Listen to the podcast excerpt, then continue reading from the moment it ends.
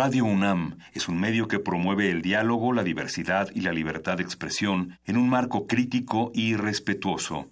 Los comentarios expresados a lo largo de su programación reflejan la opinión de quien los emite, mas no de la radiodifusora. Por siglos nos hemos hecho escuchar. Nacimos como parte de esa inmensa mayoría. Hablar. Escuchar. Debatir. Proponer. Cuestionar.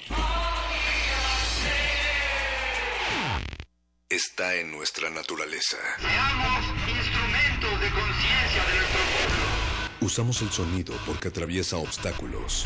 Muros. Fronteras.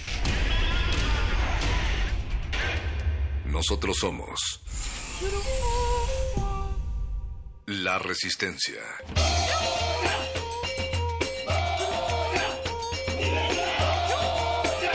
Modulada.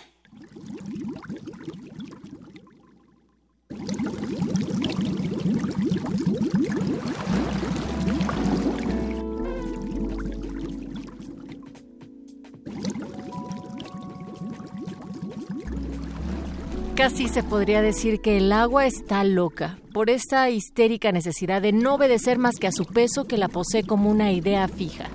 Rodamos a goterones solos y llegamos a esta cabina como gotas como dientes, pero también como espesos goterones de mermelada y sí, ¿por qué no? También de sangre, rodando a goterones caemos como el agua, como una espada en gotas. Líquido es, por definición, lo que prefiere obedecer al peso para mantener su forma, lo que rechaza toda forma para obedecer a su peso y lo que pierde todo su aplomo por obra de esa idea fija, de ese escrúpulo enfermizo. Y a veces, Natalia Luna, esa idea fija es solamente un soplo, más húmedo que el llanto, un líquido, un sudor, un aceite sin nombre, pero también un movimiento agudo haciéndose, espesándose, a goterones lentos. Así es, perro muchacho, de ese vicio que lo convierte en una cosa rápida, precipitada o estancada, amorfa o feroz, amorfa y feroz, feroz taladro, por ejemplo, astuto, filtrador, contorneador, a tal punto que se puede hacer de él lo que se quiera y llevar el agua en caños para después hacerla brotar verticalmente y gozar por último de su modo de deshacerse en lluvia, pues una verdadera esclava.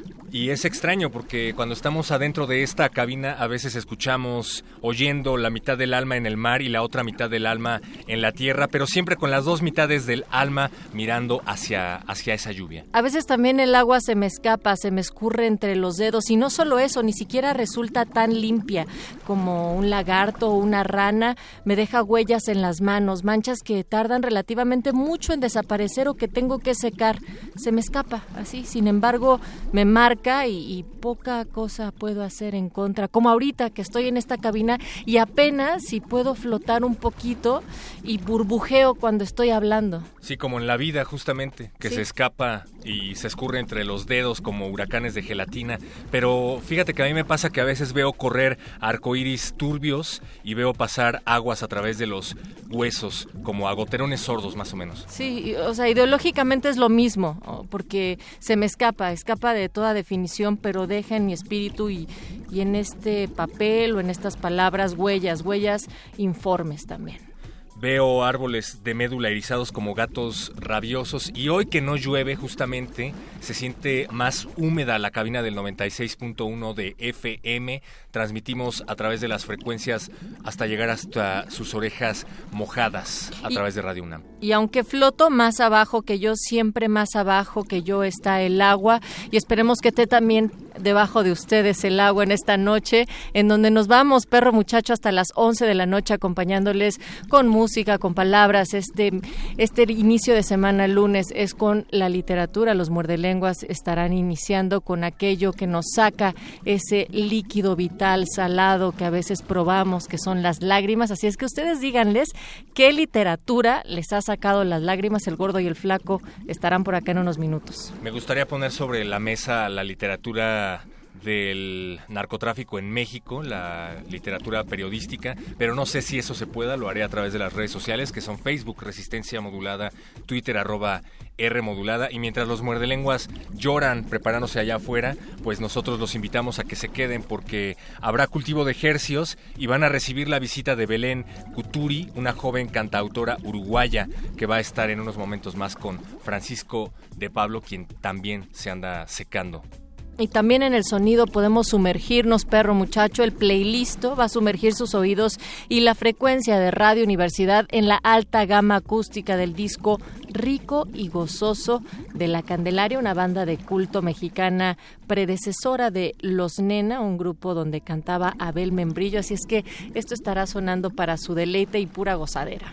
Y aunque cierren los ojos y se cubran el corazón enteramente, vean caer el agua sorda, pero sin dejar de sintonizarnos, porque también lo pueden hacer a través de radio.unam.mx, gracias al tres veces H y seco equipo de producción que esta noche se encuentra aquí a pesar de la lluvia que no cae, pero que también moja. Está Oscar Sánchez en la producción ejecutiva, está don Agustín Mulia en los controles técnicos y Alba Martínez en la continuidad. Ah, también acaba de llegar Eduardo Eduardo Luis con su impermeable. Hola, Perro muchacho, también quisiera avisarle a toda la resistencia que, bueno, este cartel que teníamos anunciado con visitas a distintos SHs se va a retomar a la brevedad. Eh, les estaremos informando sobre esto, pero ahí seguiremos, por supuesto. Y arrancamos esta noche con la rola de Agua de la Tierra de Nicola Cruz Remix. El artista es Rodrigo Gallardo y este tema se desprende del disco Origen,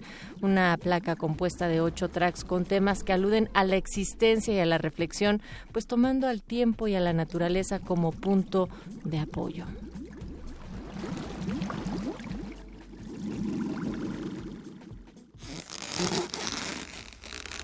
Resistencia modulada.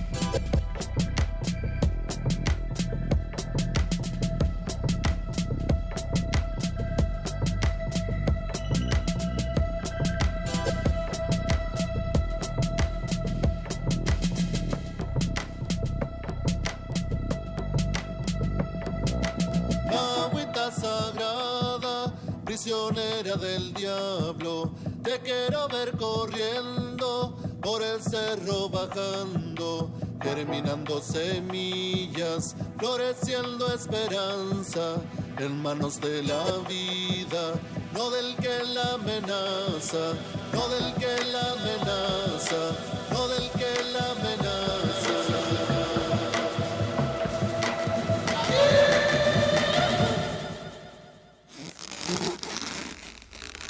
Resistencia modulada.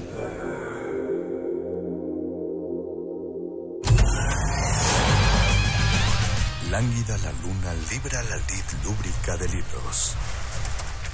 Maleable la mente emula al mutante milenario. Muerde lenguas, letras, libros y galletas.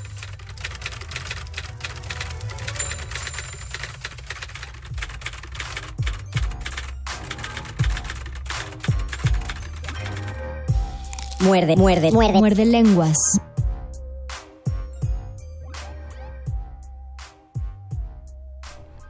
Son justo las 8 con 17 minutos de este primer muerde lenguas de septiembre de 2018 y esta es la voz de Luis Flores del Mal. La voz del Mago Conde les da la bienvenida y agradece que nos estén sintonizando justamente que empieza el mes. Qué gusto Luisito seguir transmitiendo contigo. Y qué gusto seguir escuchándonos y queremos escucharlos a ustedes. Les vamos a dar muchísimas sorpresas porque ya saben que es lunes. También les invitamos a que se pongan en contacto con nosotros en nuestras redes sociales, Twitter, arroba modulada. Facebook Resistencia Modulada. En un momentito ya va a iniciar nuestra transmisión en vivo la sigan. También tenemos un número de WhatsApp 55 47769081. 47769081. Este es el programa de literatura, taquitos y lágrimas. Es un programa, no es un programa triste, se los aseguramos. Quédense, no vamos, vamos a hablar de cosas tristes, pero no vamos a estar tristes. No, vamos Será a- un tema interesante, vamos a hablar del llanto. Acuérdense que también que también por reír se llora, entonces Ajá, y podemos ustedes- llorar de la risa, que es de las mejores prácticas. O porque ponen a cocer chiles. O porque de plano leyeron un libro y los hizo llorar y queremos saber cuál es el libro que los hace llorar. o de coraje. O de coraje. Así también. que es, es un espectro muy amplio, no piensen que simplemente va a ser eh, triste, pero como lo dijo Luis, es lunes, los lunes ya saben que tomamos la palabra, que se levanta de la página y se lleva al escenario, y como todos los lunes tenemos invitaciones de lujo, ya se expandió la alfombra roja desde la entrada de Adolfo Prieto 133 hasta acá a la cabina Luisito, porque en este programa de radio también tenemos un programa de mano. Los mejores asientos se agotan y las luces están por apagarse. Esto no es un programa de radio, es un programa de mano.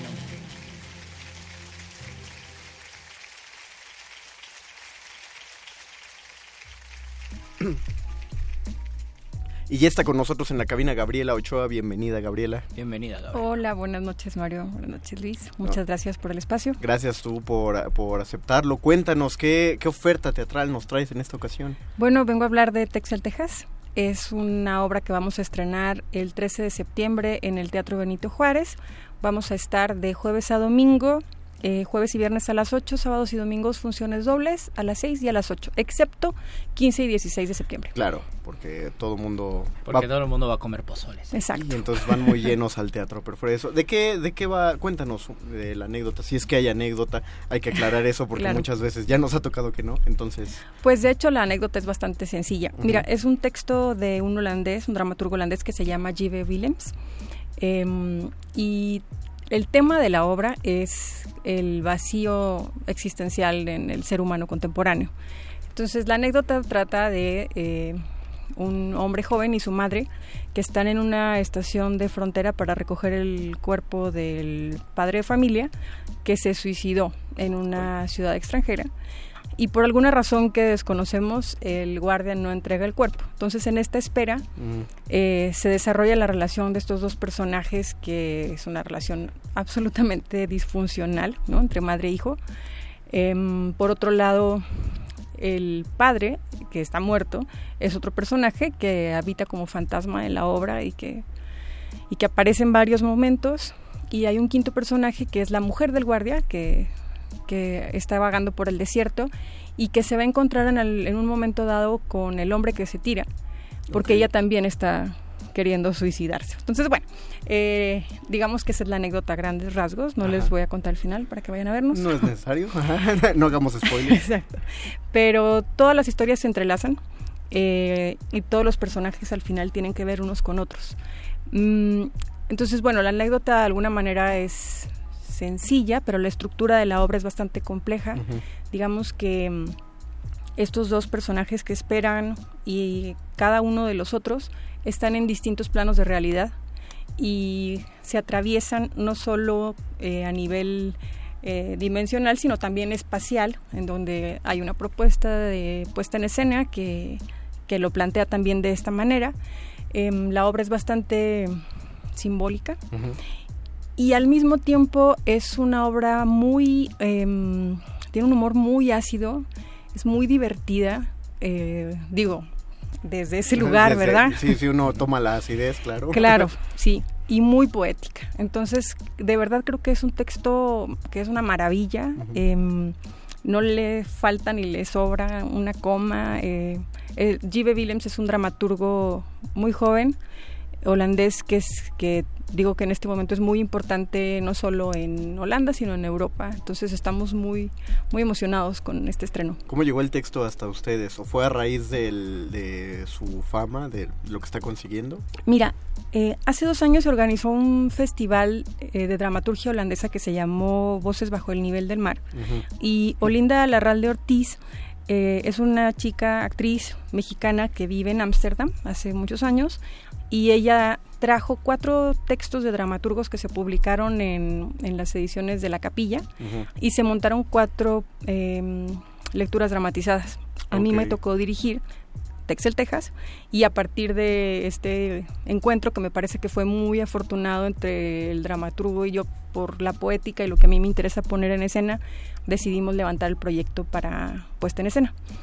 Em, obtuvimos un apoyo de FIARTES, y gracias a esto estamos este, llevando a cabo la apuesta. Pero entonces esta chica Olinda, que, bueno, que además esta chica, esta actriz, em, que además es actriz de la obra, ¿no? De esta obra, ha estado haciendo estos intercambios entre México y Holanda a través de su compañía La Zuli Teatro y, me parece que, bueno, es un proyecto a mediano y largo plazo que eh, comenzó, te digo, hace dos años con este festival, ahorita estamos con esta puesta en escena pero el proyecto es más grande para continuar haciendo intercambios de dramaturgia y teatro. Ok, que es, eh, bueno, esto no es pauta pagada ni es publicidad gratuita, pero es una de las cosas que, que, siempre se le va a agradecer a las publicaciones de la capilla, que traen dramaturgias contemporáneas de, pues, de todas las latitudes, ¿no? Publican, claro, dramaturgos nacionales, pero sí, traen...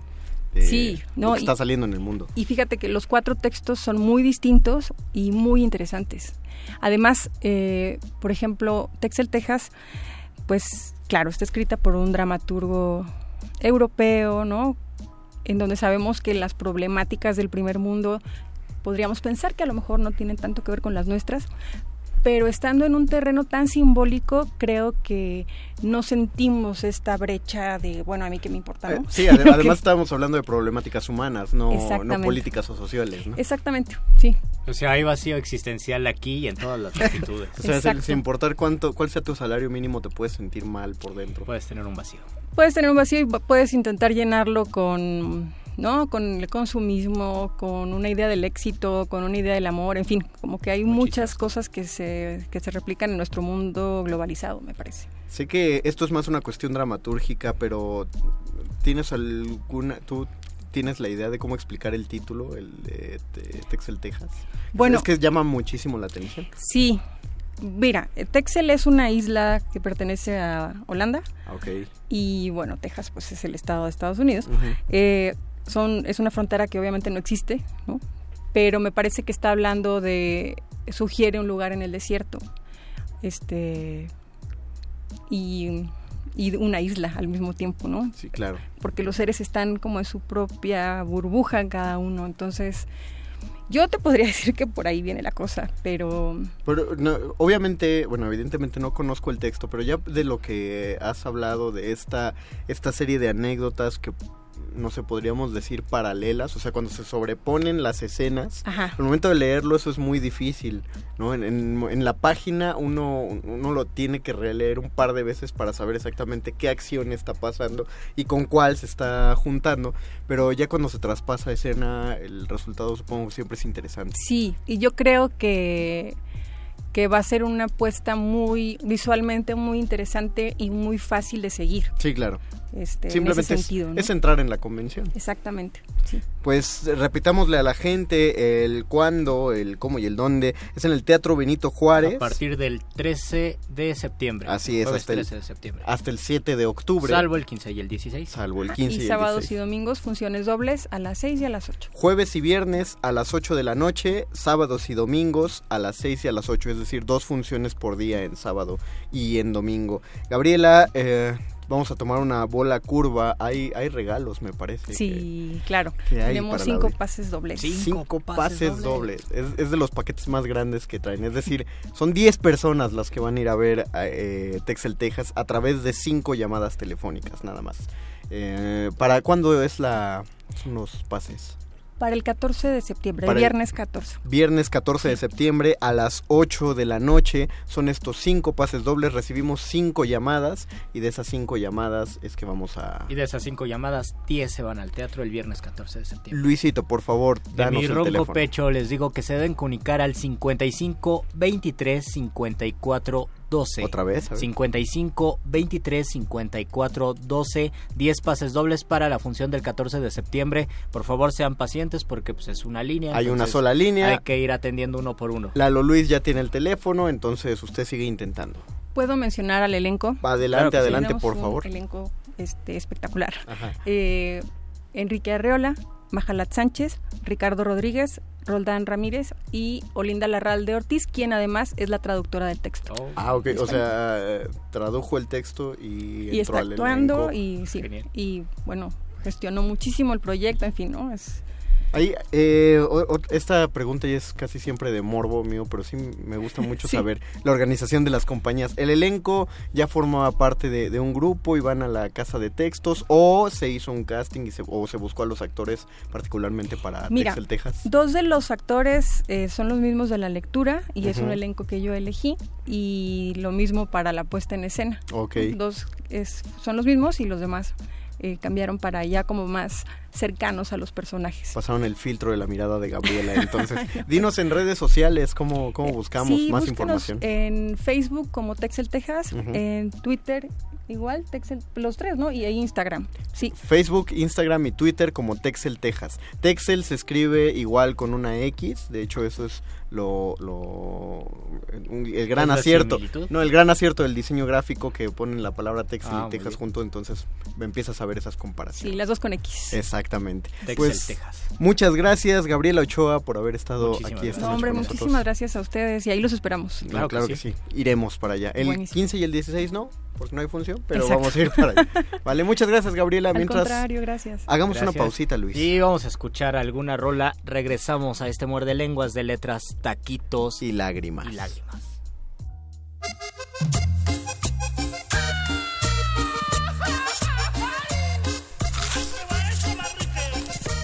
Muerde.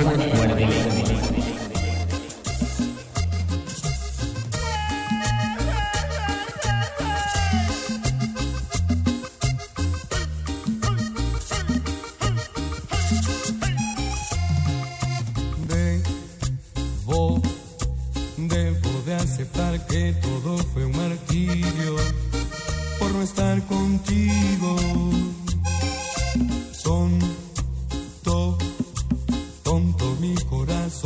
Haberte creído. Se siente ofendido. Y hoy que vas camino hacia el altar, no puedo ya nada remediar. Pues el tiempo ha pasado y sigo enamorado, pero tú amas a otro más. Maldita mi duda fue fatal, y en la que me hizo escapar. Contigo toca en el cielo y un recuerdo de eso como nunca me hace llorar.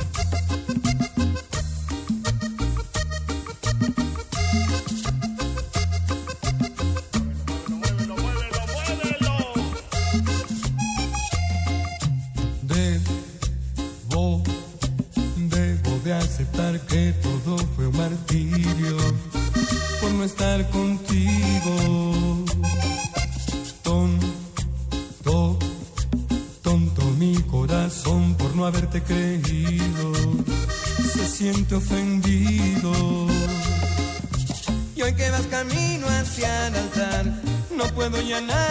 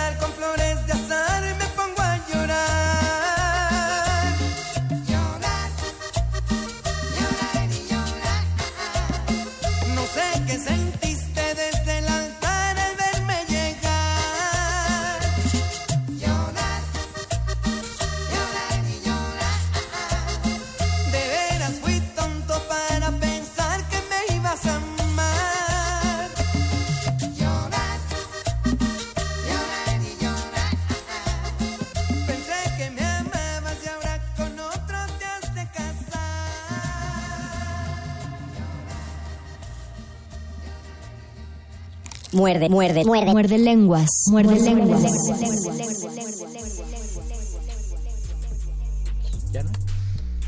Amigos, les tenemos que decir que pues con esta canción triste de llorar y llorar, eh, ya no hay pases dobles. Ya no hay pases dobles. Nos escriben en arroba R en Twitter, dice Daniel de Jesús. Después de lo suscitado hoy en la UNAM con mis compañeros del CCH, una cumbia es un buen consuelo. Gracias. Hashtag muerde lenguas. Y todo nuestro, nuestro cariño y nuestra fraternidad a los compañeros del CCH, a las y los estudiantes de allá, porque pues creo que se ha despertado mucha conciencia, han pasado hechos bastante dolorosos para la comunidad estudiantil universitaria y qué bueno que estén sacando el cobre. Los Parece, alumnos. parece ser que hubo, eh, bueno, vamos a tratar esta, a trabajar esta información como con cuidado porque obviamente no tenemos datos oficiales, está todo muy nuevo, pero parece ser que de los eventos que pues hu- esos no, hubo unos ciertos altercados en, en rectoría Así eh, es. que Además ya han difundido algunos videos eh, en redes sociales donde sí se nota que hay violencia, hay hechos violentos en rectoría. Exactamente, pero parece ser que fue externo a, a- a la asamblea que estaban haciendo los del CCH. O sea, es todo lo que podemos decir, eh, que fue externo a, a su asamblea. Pero pues sí, como dijo Luisito, resistencia modulada, pues estamos, estamos con los alumnos del CCH. Un abrazo a todos los esiacheros. Sirve que, pues mira, de ahí mandamos un par de lágrimas. Ya también saludamos con lágrimas en los ojos a la gente que nos está comentando aquí en el Facebook. que ya nos Saludamos con siguiendo. lágrimas en los ojos a Mario Sánchez que nos saluda, Víctor también nos saluda y Oscar Reyes nos dice por teléfono escuchó a Paquito de Pablo cantar. Ah, o sea, eh, Oscar Reyes llamó Dice- a la cabina. Dice que es verdad, Paco de Pablo dice que sí lo que- cantaba llorar y llorar. Lo que Ah, quiere decir que en lugar de que Paco dejara trabajar a Lalo Luis recibiendo los nombres de los ganadores de Texel, Texas, estaba cantando la de llorar y llorar. Ese, ese que escuchaste, ese es el verdadero Paquito de Pablo. Algún día- No ese, no ese tipo Ajá. serio y formal que está en cultivo de No, no, no, el que canta cumbias, ese es el verdadero Algún día Paquito de hacemos Pablo. un, un programa de escucha a Paquito de Pablo cantar y que sea una radio. Paco de. Pablo es un tema para resistencia modulada, para toda una semana. Podemos Ya lo- lo podemos tema escuchar. semanal de Paco de Pablo. Y mientras tanto queremos saber cuáles son los libros que los han hecho llorar, por qué los han hecho llorar además del Baldor. Y yo creo, alguna vez ya lo habíamos mencionado, que es más fácil llorar con una película o incluso con una canción que con un libro. No Por sabemos supuesto. por qué. Y yo por lo menos no por eso... eh, me dediqué a la música o, o no sé por qué no me dediqué a eso, sino a la literatura, a pesar de que yo he llorado más con canciones y con películas que con libros. Yo considero que es por la inmediatez. Es decir, en una, en una película pueden ocurrir las cosas de repente o aunque se vayan construyendo tienes el apoyo de la imagen. En la música afecta cosas que no podemos explicar. Por ejemplo, estaba escuchando la canción de Coco, la de Recuérdame. Y te conmovió. Y, y me di cuenta que eh, es un, es un gran artista quien compuso la canción porque el uso de las notas, ya no, ya no tanto la letra, el uso de las notas desde el inicio de la canción está hecho para conmoverte y para hacerte llorar. O incluso por contextos, porque la música nos recuerda, nos puede recordar de forma más inmediata algo que es doloroso. Por ejemplo, cuando fue el terremoto del año pasado, el Claro. 19 de septiembre, que cantaban el cielito lindo al momento de rescatar o de dar víveres y la gente se conmovía y lloraba y uno veía el video y también se conmovía. No sabíamos, o sí, sí sabemos por qué y es por un, un sentimiento eh, en común y tal vez lo que no sabíamos era que nos iba a poder pasar eso. También considero que el asunto con la literatura es que te vas haciendo a la idea poco a poco de las situaciones que te harían llorar y creo que además apelan mucho a la razón. O sea, en el libro uno constantemente está razonando, no tanto las acciones que está leyendo, sino el simple hecho de leer es una acción que te mantiene en el Y raciocinio. te puedes detener. No como en, en alguna Ah, canción que es más difícil o, o si estás en el cine mucho menos, es lo que decía un profesor Eduardo Casar, que también es un excelente escritor, decía, cuando uno lee es como si fuera manejando su propio auto y cuando uno escucha música o escucha un audiolibro estás eh, viajando en un tren. Si ves una vaca, cuando lees puedes frenar y puedes pasar lentamente para mirar bien a la vaca. Cuando estás leyendo, pues lo mismo, dices, esto me interesa y regresas. Incluso lo puedes haber, lo, lo pudiste haber pasado y de repente dices, no, esto era importante y regresas. Cuando es un audiolibro es como si fueras en el tren y pasa la vaca y dices, bueno, si la vi, estuvo bien y si no, pues ni modo. Y tal vez por eso eh, el proceso emocional de empatía con los libros sea un poco más tardado y nos haga pues no llorar. Nos dice también Daniel de Jesús otra vez en arroba R modulada que los estudiantes estaban en una marcha cuando ocurrió el ataque. También él lo maneja todo muy somero. Eh, el libro que le sacó lágrimas fue Rainman. Hashtag muerde lengua. No sabemos por qué. Cuéntanos, cuéntanos de Rainman. Nos saluda, nos saluda Dulce. Hola Dulce. Nos saluda también Norma Aguilar y Hola, Giovanna Aguilar. nos manda un poemoji Hola, de alguien que llora con lágrimas de risa y dice muerde adorados. Los extrañaba mucho, saludos y apapachos. También te extrañábamos, qué bueno que nos escuchas. Y Doris Yasmín nos dice, el libro que me ha hecho llorar fue Expreso de Medianoche. Creo que me Ah, metí tanto con el personaje que una parte de la historia me hizo llorar. Yo incluso debería pensar cuáles son las novelas o también tendría que ser una pregunta general. ¿Ustedes han leído más con novelas, han llorado más con novelas, con cuentos, con poesía? No sé si alguien ha llorado con ensayo. Eso sería muy extraño, la el verdad. perro muchacho llora cuando lee a Nietzsche. Le llega todo lo que dice. Que sería una especie de ensayo filosófico. Exactamente. Entonces. Porque sí. yo las veces que he sentido ganas de llorar ha sido con poesía. Pues claro.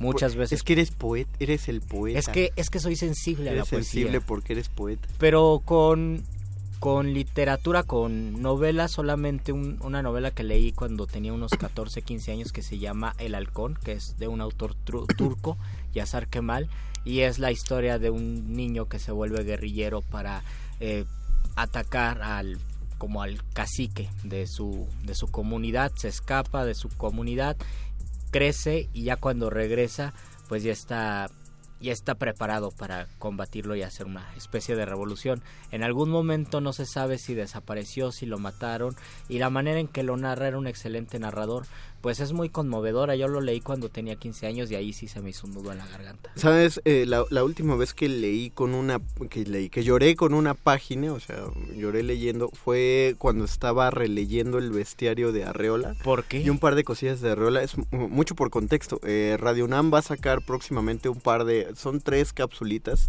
un mini documental a propósito de la vida de Juan José Por Arreola. los 100 años de Juan José Arreola. Así es, entonces estaba, pues estaba escribiendo lo, lo del asunto de esas cápsulas, hablan algunos expertos, eh, se revisa acerca, es que es la gran pregunta, ¿no? ¿En qué radica la gran maestría de Juan José Arreola? Y eh, pues una de las conclusiones a lo que uno llega es que Juan José Arreola solo se parece a Juan José Arreola y nadie se parece a Juan José Arreola. O sea, es, un es un estilo muy particular, muy único. Y cuando uno lee los textos breves como los que están en el bestiario, o incluso, bueno, yo soy más fanático de los breves, pero pues están los extensos del, del confabulario, eh, o incluso de todo el varia invención, su megatextote, lo que uno encuentra es una, una maestría de mucha, de mucha impresión una, y una serie de, de metáforas que no son crípticas para nada, de hecho son tan evidentes que a mí la gran sorpresa que me caía en ese momento era cómo, cómo a uno en la vida cotidiana no se le ocurren esa, esa manera de hablar, ¿no? Esas metáforas. Son metáforas acertadas. Exactamente, y lo mejor de todo es que en las mismas cápsulas tuve...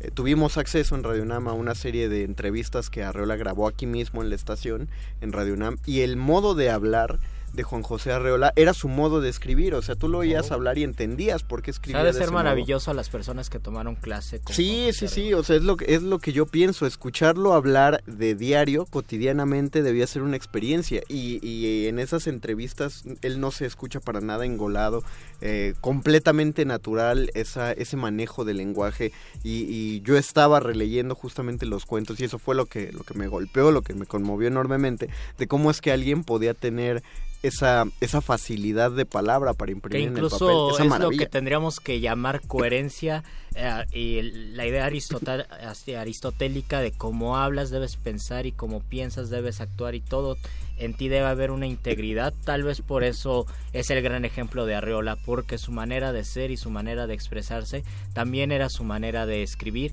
Y creo que sí se nota, en muchos casos podemos hasta fisgonear si nos gusta la vida de Arreola y buscar así videos en, en YouTube y aparece una rola que sí es muy parecido a los cuentos, que yo creo que es maravilloso leerlo a cualquier edad, sobre todo el bestiario. y no por nada estaban en nuestros libros de texto gratuito, estaba el del elefante y estaba el del sapo. El de, y el de una reputación, el cuento de una reputación y estaba. Y uno de una feria, me parece estaba creo que en el libro de cuarto, Ajá. Eh, uno de una feria, no recuerdo de qué era, creo que un niño que mentía.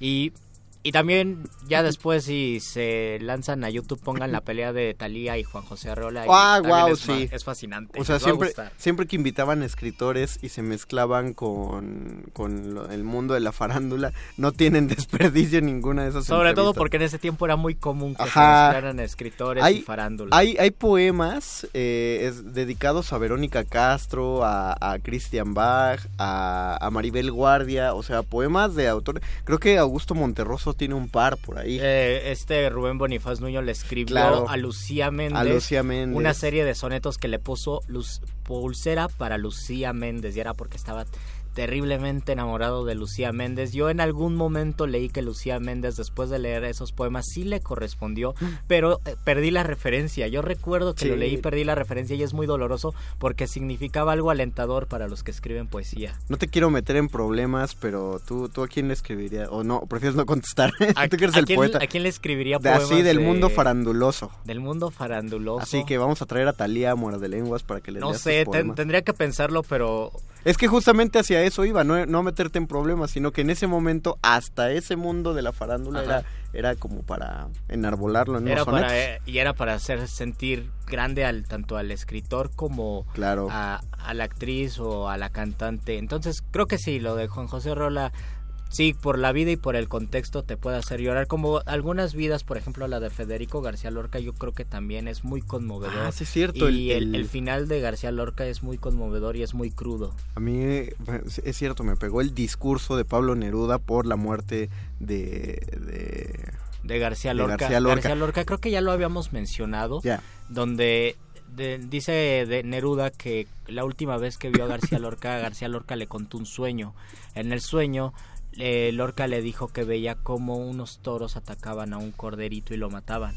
Y, lo, y Neruda dijo, lo que estaba haciendo Lorca era predecir su propia muerte, él era el corderito. Y esto es conmovedor porque hace poco leí bueno, más bien vi en una serie que Lorca sí tenía sueños proféticos y eso está en uno de sus poemas donde también habla de un sueño y luego se cumple y también habla de su asesinato. Pues era gitano. Era gitano o era de ascendencia gitana. Dice aquí en arroba remodulada, Lucía Gajá, dice, con Just Kids de Patti Smith.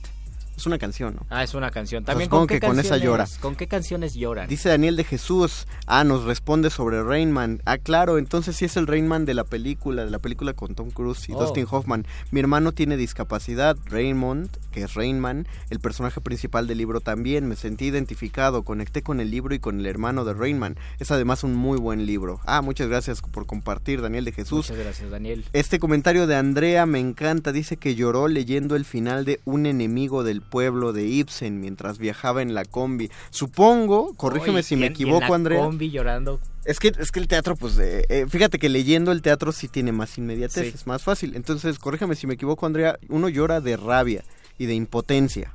¿no? principalmente de impotencia cuando está leyendo hacia el final de un enemigo del pueblo que trata justamente de un de un hombre que tiene cierto respeto en su comunidad pero pues por ciertos pleitos que tiene con su hermano que es el gobernador termina perdiendo toda eh, toda credibilidad ante el pueblo y el pueblo acaba apedreando su casa sin piedad así sin Qué la D terrible. al final dice Lucía Gaja es un libro Just Kids de Patti Smith Ah. bueno entonces cuéntanos de qué va Por favor, cuéntanos, ilústranos. Nos dicen aquí en nuestra transmisión en vivo, Doris Yasmín, hablando de poemas, con el poema de Sabines el Mayor, algo sobre la muerte del mayor Sabines, derramé lágrimas también.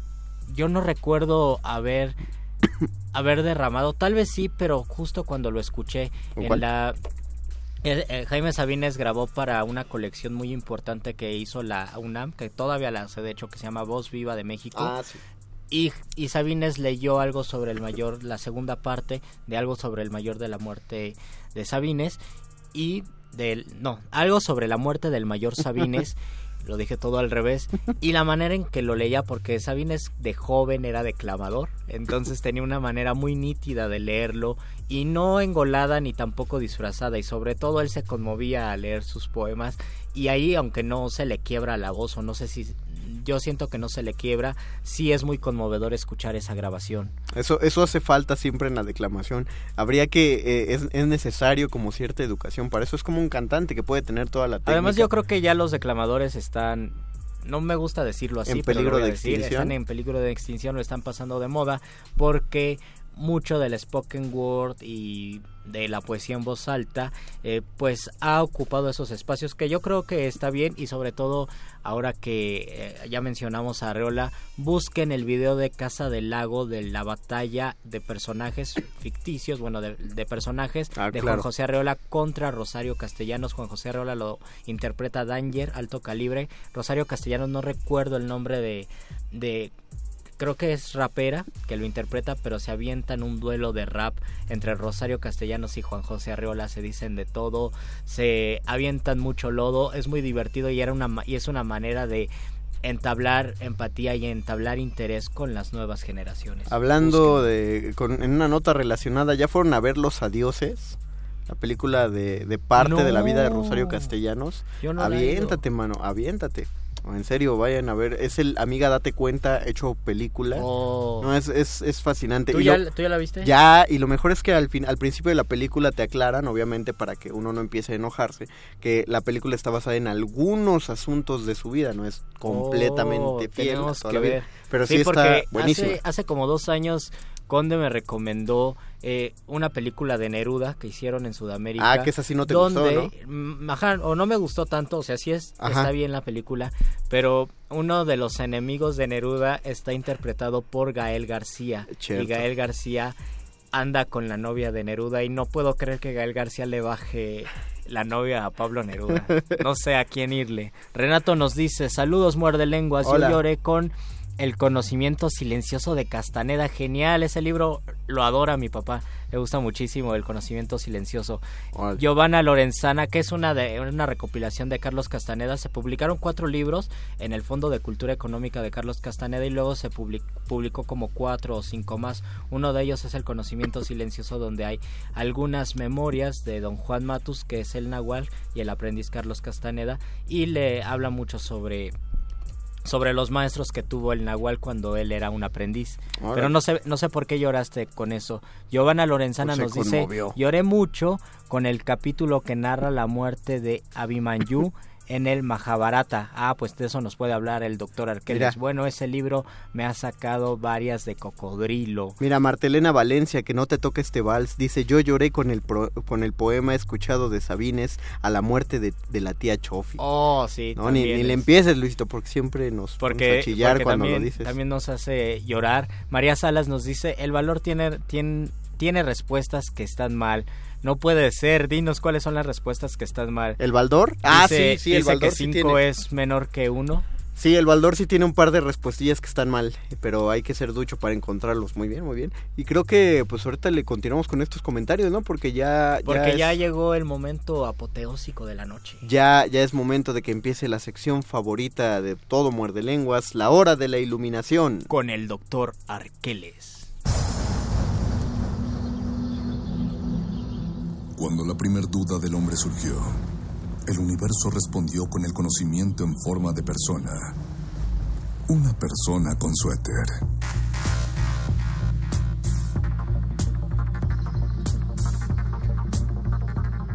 Es la hora de la iluminación con el doctor Arqueles.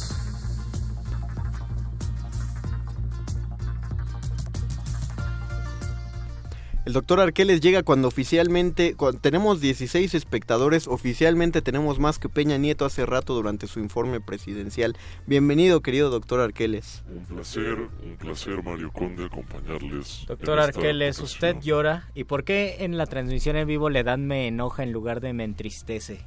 sí, estamos hablando de del llanto, no de la ira. Menchilla. Menchilla, por Es una buena pregunta la que haces, Luis respecto a las acepciones más comunes que tenemos sobre el llanto y sobre las lágrimas. Podría decirse que generalmente vinculamos eh, el llanto con tristeza y con la necesidad de expresar una emoción negativa y precisamente derramar ese líquido que sale de nuestras pupilas. Saladito. Saladito. El segundo sería señalar directamente que es el opuesto natural o el negativo, la cara eh, negra de la risa. Es comúnmente también pensado esto. Ah, claro. Y por último también pensar en que el llanto está siempre vinculado con expresión humana. Es un rasgo característico de las expresiones que, Yo creo que tendría dos vertientes. Una de hacer un drama innecesario ¿no? Como dicen las lágrimas de cocodrilo, y otra que es importante que es purgar. O sea, es una emoción negativa que se traduce en llanto y que nos ayuda pues a aliviar y casi literalmente un peso que tenemos ahí. Y tal vez acercándonos más a otro concepto similar al de purgar estaría el de entrar en éxtasis o la famosa catarsis, que muchas veces también se relaciona con llorar, pero no necesariamente con llorar de tristeza como decían ustedes, también se puede llorar de alegría. Y esto ocurre porque entramos en una especie de fenómeno de desahogo, de catarsis, de romper tal vez ciertas barreras como volver a ver a alguien por ejemplo y de pensamiento. Y a partir de eso brota el llanto de sí la, la tensión cuando está tan cargada en el cuerpo tiene dos respuestas. O uno se echa a llorar o uno se echa a reír. Pero físicamente se puede manifestar igual. Uno se pasma y se echa a llorar pero lo que esté pasando o sea es puro nervio pues por eso la gente cuenta chistes en los funerales. En efecto. Está cargado de nervios. O incluso dan ganas de reír en un funeral. Ajá. Porque es un proceso natural. Estás contraponiendo, claro. tenemos un chorro de comentarios aquí en Twitter. arroba R modulada. Dice Verónica Ortiz Herrera. Eh, buenas noches. El libro que me ha hecho llorar es El hombre elefante. Cuando John Merrick le muestra la foto de su madre a la esposa de Trips. Justo estábamos hablando del hombre elefante, ¿verdad? Qué feo. Pasada. Sí, no, es, ese es un gran, un libro tototote, Verónica, exactamente. Y sí, la película es todavía es más destructiva. Lucía Gajá nos postea la foto del libro que nos dijo de Patti Smith. Alcid Sush dice, a mí me salen lágrimas de dolor con los ruidos que ponen y que llaman música. Están bien sus flores rimas, pero no sus rolas. ¿Qué pasó, Alcid? ¿No te gustó la de llorar y llorar? Ya no, ya no hemos puesto Arjona. Te invitamos a llorar. Digo, te invitamos a bailar, no a llorar, te invitamos a bailar un poquito con el llorar Nos dice Giovanna Lorenzana que, ah, ya, ya dijimos del Mahabharata. María Salas dice que el valor, el Baldor tiene respuestas incorrectas. La Tisha dice que Caballo de Troya y Rayuela. Órale, yo nunca he leído Caballo de Troya. De, Y Rayuela no sé- Benítez. ¿no? Ah, Rayuela en el momento de Rocamadura. Hay un momento muy triste. Bueno, ya es este- La del niño. La del niño, cuando se muere el Sí, niño. sí, sí, es Sí, feo. es terrible. Platero y yo me hace llorar y Oh. le hace llorar a los niños que se los pongo a leer. Creo que es importante que lo lean. Qué cruel eres. Eh. Mario Hernández nos dice que lo hizo llorar Jaime Sabines también. Wow, ya salió varias veces Jaime Sabines. Sí, Sabines es Y. Maribel dice que lloró muchísimo con carreteras secundarias de Martínez de Pisón Órale. y las clases en una clase de Gonzalo Celorio que es un maestro de la UNAM un excelente escritor dice que cuenta maravillas de Arreola Y también tenemos aquí un comentario de Aarón Barreto. Dice los en Twitter, los escucho paseando a mi perrito, no Oh, en qué vivo, pero no tengo tantos datos, pero los escucho. O sea, sí nos oyes en vivo, no, no en Facebook Live, pero sí estamos en vivo, Aarón Barreto. Y qué chido, qué padre que pases a tu perrito. Ahí nos mandas una foto al ratito, porque amo los perritos, sobre todo amo a los dueños que pasean a sus perritos porque También- lo necesitan. Ya, ya habíamos leído este de Kar Kalashnikov que nos pregunta, ¿dirán algo respecto al ataque en Rectoría o el CCH Escaposalco? Lo que- Los he notado extrañamente callados respecto a esto. No, no, no, lo mencionamos al principio del programa, pero te repetimos, lo que pasa es que justamente una de las responsabilidades de tener que venir acá a darle información es que si no tenemos si no tenemos un chorro de cosas confirmadas, pues procuramos no esparcir rumores, porque si no, nada más vamos a regar la desinformación. Nosotros sabemos dos cosas, sí, que ocurrió, eh, ocurrió en estas acciones frente a Rectoría mientras estaba haciendo una asamblea de los del CCH, y lo segundo es que fueron atacados los del CCH, o sea, es lo que sabemos, también- no sabemos también ni sabemos quién ni qué cosa. Habrá asambleas estudiantiles Así es. eh, en varios SHs que estén atentos a eso. y pues de nuevo enviamos un saludo fraterno a todos los SHs y pues todo mi cariño a los SHs porque yo salí de un CCH. Doctor, llorar por la cuestión del Museo de Brasil. Tal vez, tal vez valga la O pena. llorar derramar como las hijas de lágrimas. Peña al momento de despedirse en el sexto informe de gobierno. O cuando las tatuaron, Luisito. O cuando las, oye, qué tatuajes tan grandotes Esos les pusieron. tatuajotototes, ¿cómo Es que no con van a eso llorar? no van a poder trabajar. ¿Qué más nos iba a decir sobre el llanto, Doc? Regresar al punto de caracterizar el llanto más allá de la cuestión negativa y de la tristeza. Un- Una buena mención tal vez sería la que hace B.B. King cada vez que se le pregunta Ah. sobre el blues. Y él dice que no necesita estar triste para tocar el blues porque también se tiene una idea común alrededor de este género musical. Sí. Bueno, así pasa en general con las ideas alrededor de el llanto. Las vinculamos con tristeza. De hecho, siempre que vemos a alguien llorar le preguntamos por qué lloras de manera preocupada pensando en que le está pasando algo malo. Claro. Y a veces nos enfrentamos a la sorpresa de que la gente llora porque está feliz o porque está en una especie de, de estado diferente. O porque este ya está por fin liberando algo. O porque ya se va a acabar el muerde lenguas. O porque ya se va a Eso, eso pasa seguido. Yo, pues nada más nuestra recomendación, o al menos mi recomendación, váyanse a chillar una lloradita de 20 minutos antes de dormir. Hasta les va a hacer bien a su cuerpo y a su Oye, corazoncito. Es ¿Suena la, feo? es la recomendación muerde lenguosa más, no sé si conmovedora ¿Ves? o escalofriante ¿Ves que cómo, hemos la, tenido. ¿Ves cómo la relacionas con algo negativo, Pero Luisito? no, ser lo eso. relaciono con algo catártico porque la risa es de nervios y estoy pensando que sí, es verdad. Tenemos más comentarios, nada más. Pero ya nos- ya- uno último dice que Bueno. la tregua de Benedetti lo, la hizo llorar, lo hizo llorar a Salomón. Muchas gracias, don Agustín Molia, en la operación técnica. Muchas gracias a Lalo Luis en la producción. Gracias, Alba Martínez, en la continuidad. Y a Cristina Urias, que también está por ahí. Muchas gracias a todos los que nos comentaron. Sin ustedes no seríamos nada. Vamos a ir a una, a una especie de enlace de cadena nacional. Ojalá el gobernación no se haya tomado tan a pecho. Ojalá no chiste. lloren con el enlace de cadena nacional. Se despiden de estos micrófonos. Luis Flores del Mal. El Mago Conde. y el doctor Arqueles. Quédense que a continuación tenemos la nota nostra y posteriormente cultivo de ejercicios.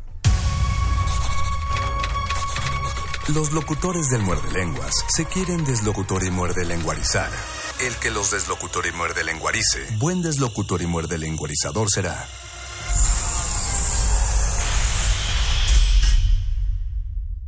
Resistencia modulada. Universidad Nacional Autónoma de México.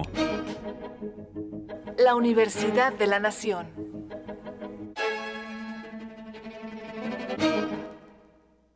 Avances y desafíos. Sexto informe de gobierno. Habla el presidente Enrique Peña Nieto. No puedo dejar de mencionar la reforma laboral. La reforma laboral lo que hizo fue flexibilizar y hacer más fácil que las personas pudieran ser contratadas por distintos eh, agentes económicos, por diferentes empresas. El resultado de esta reforma laboral se ha traducido en la generación de empleos. Sin duda, este ha sido el sexenio del empleo. Nunca antes en la historia de México, en una administración, en un periodo de seis años, se habían generado tantos empleos como ha ocurrido en esta administración. Prácticamente 4 millones de empleos. Y algo bien importante, 40% de ellos, 4 de cada 10 empleos generados, han sido para jóvenes y para mujeres. En mucho también es por la participación de los emprendedores.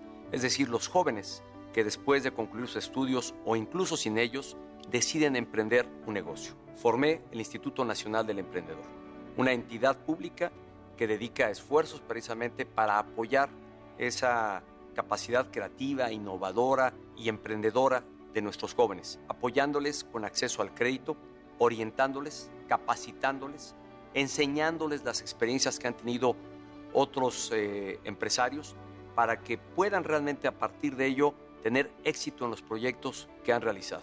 El crecimiento de la economía nunca dejó de darse.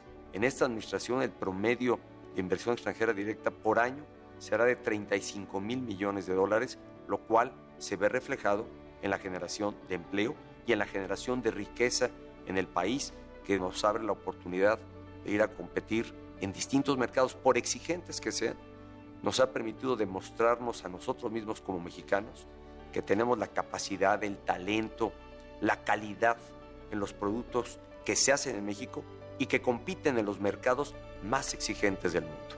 Sexto informe de gobierno.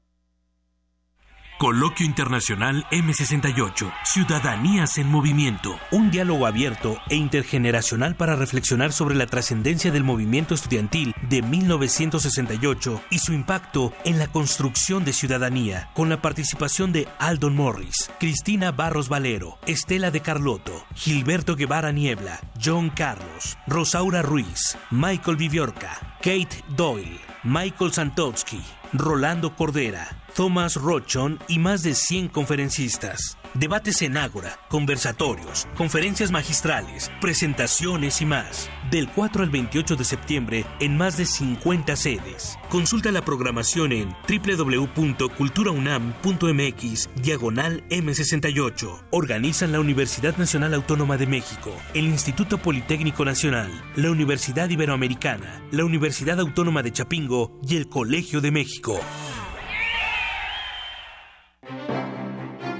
Museo de Arte Moderno invita a la muestra Leonora Carrington Cuentos Mágicos, que desde una perspectiva transdisciplinaria explora las diferentes facetas de la artista. Reúne 223 obras de colecciones de México, Estados Unidos y Europa, que incluyen pintura de caballete y mural, gráfica, dibujo, escultura, máscaras y diseños escenográficos, textiles, fotografías, documentos, libros y objetos personales. La muestra Leonora Carrington Cuentos Mágicos está abierta en el Museo de Arte Moderno. Mm, nada como caminar por las calles y percibir la otra ciudad. Esa alternativa escondida entre el bullicio y el asfalto. Se parte de Escaparate 961. La revista cultural que te ofrece las otras opciones. Viernes a las 15:15 por el 96.1 de FM. Radio UNAM. Experiencia sonora.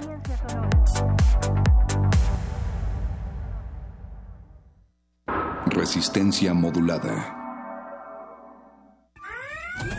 Interrumpimos lo que sea que esté haciendo para traerle este corte informativo. La, la nota nostra. El último lugar para informarte.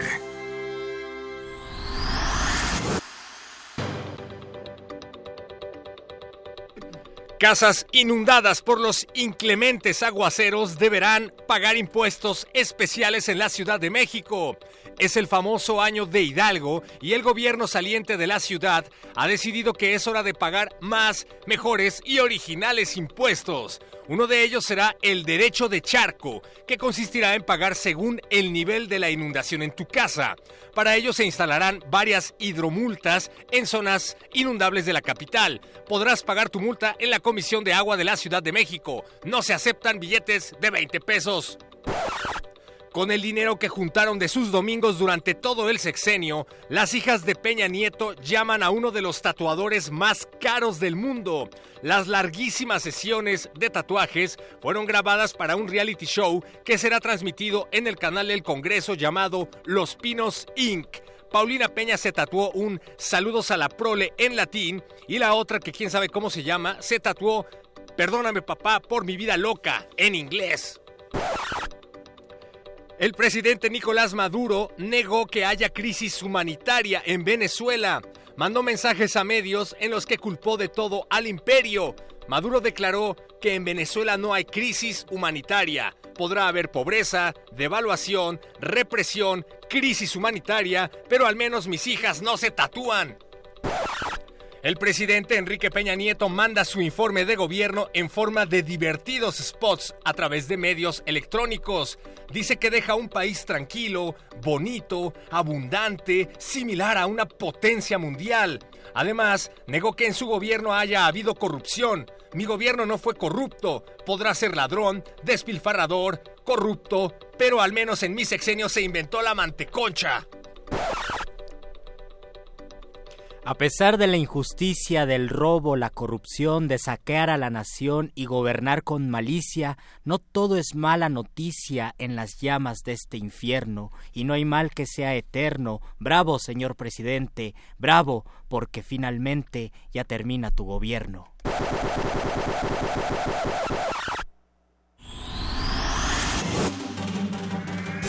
Estas fueron las últimas noticias que debiste recibir puedes continuar con tus actividades cotidianas. La nota, nota nostra. La nota nostra.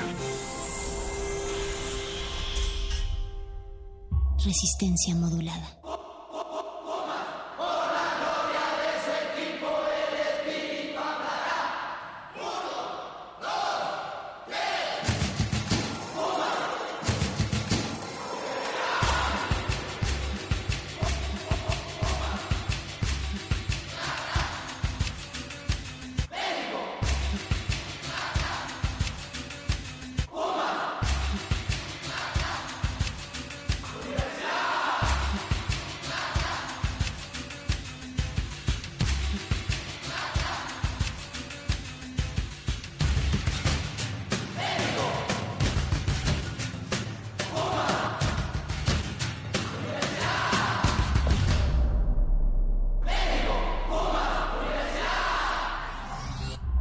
Resistencia modulada.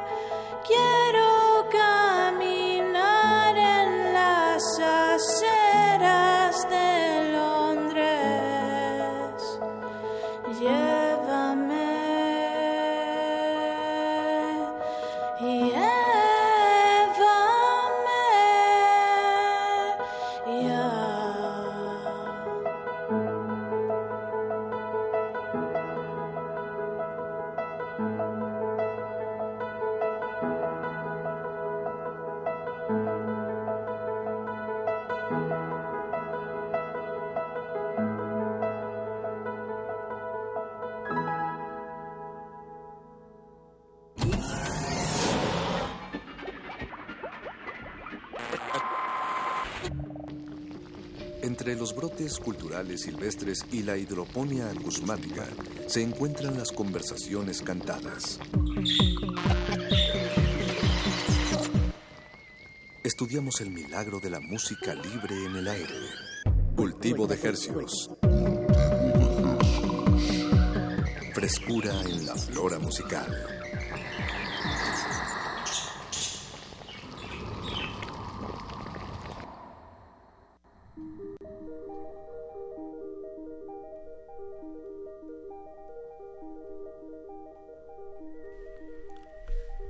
Organismos audiosensibles inmersos entre avenidas, vialidades y lluvias intermitentes. Sean bienvenidos una vez más a este invernadero sonoro que hemos titulado Cultivo de Ejercios, el espacio de música que Resistencia Modulada dedica todos los lunes y jueves a las 9 de la noche en compañía de música recién hechecita que hacemos llegar hasta sus oídos por el 96.1 de FM. XEUN. Así es, transmitiendo en vivo desde Radio UNAM a todo el Valle de México y llegamos a la aldea global a través de nuestro portal en línea www.radio.unam.mx eh, haciéndoles temblar los huesos más pequeños del cuerpo, que son los del oído medio, por supuesto.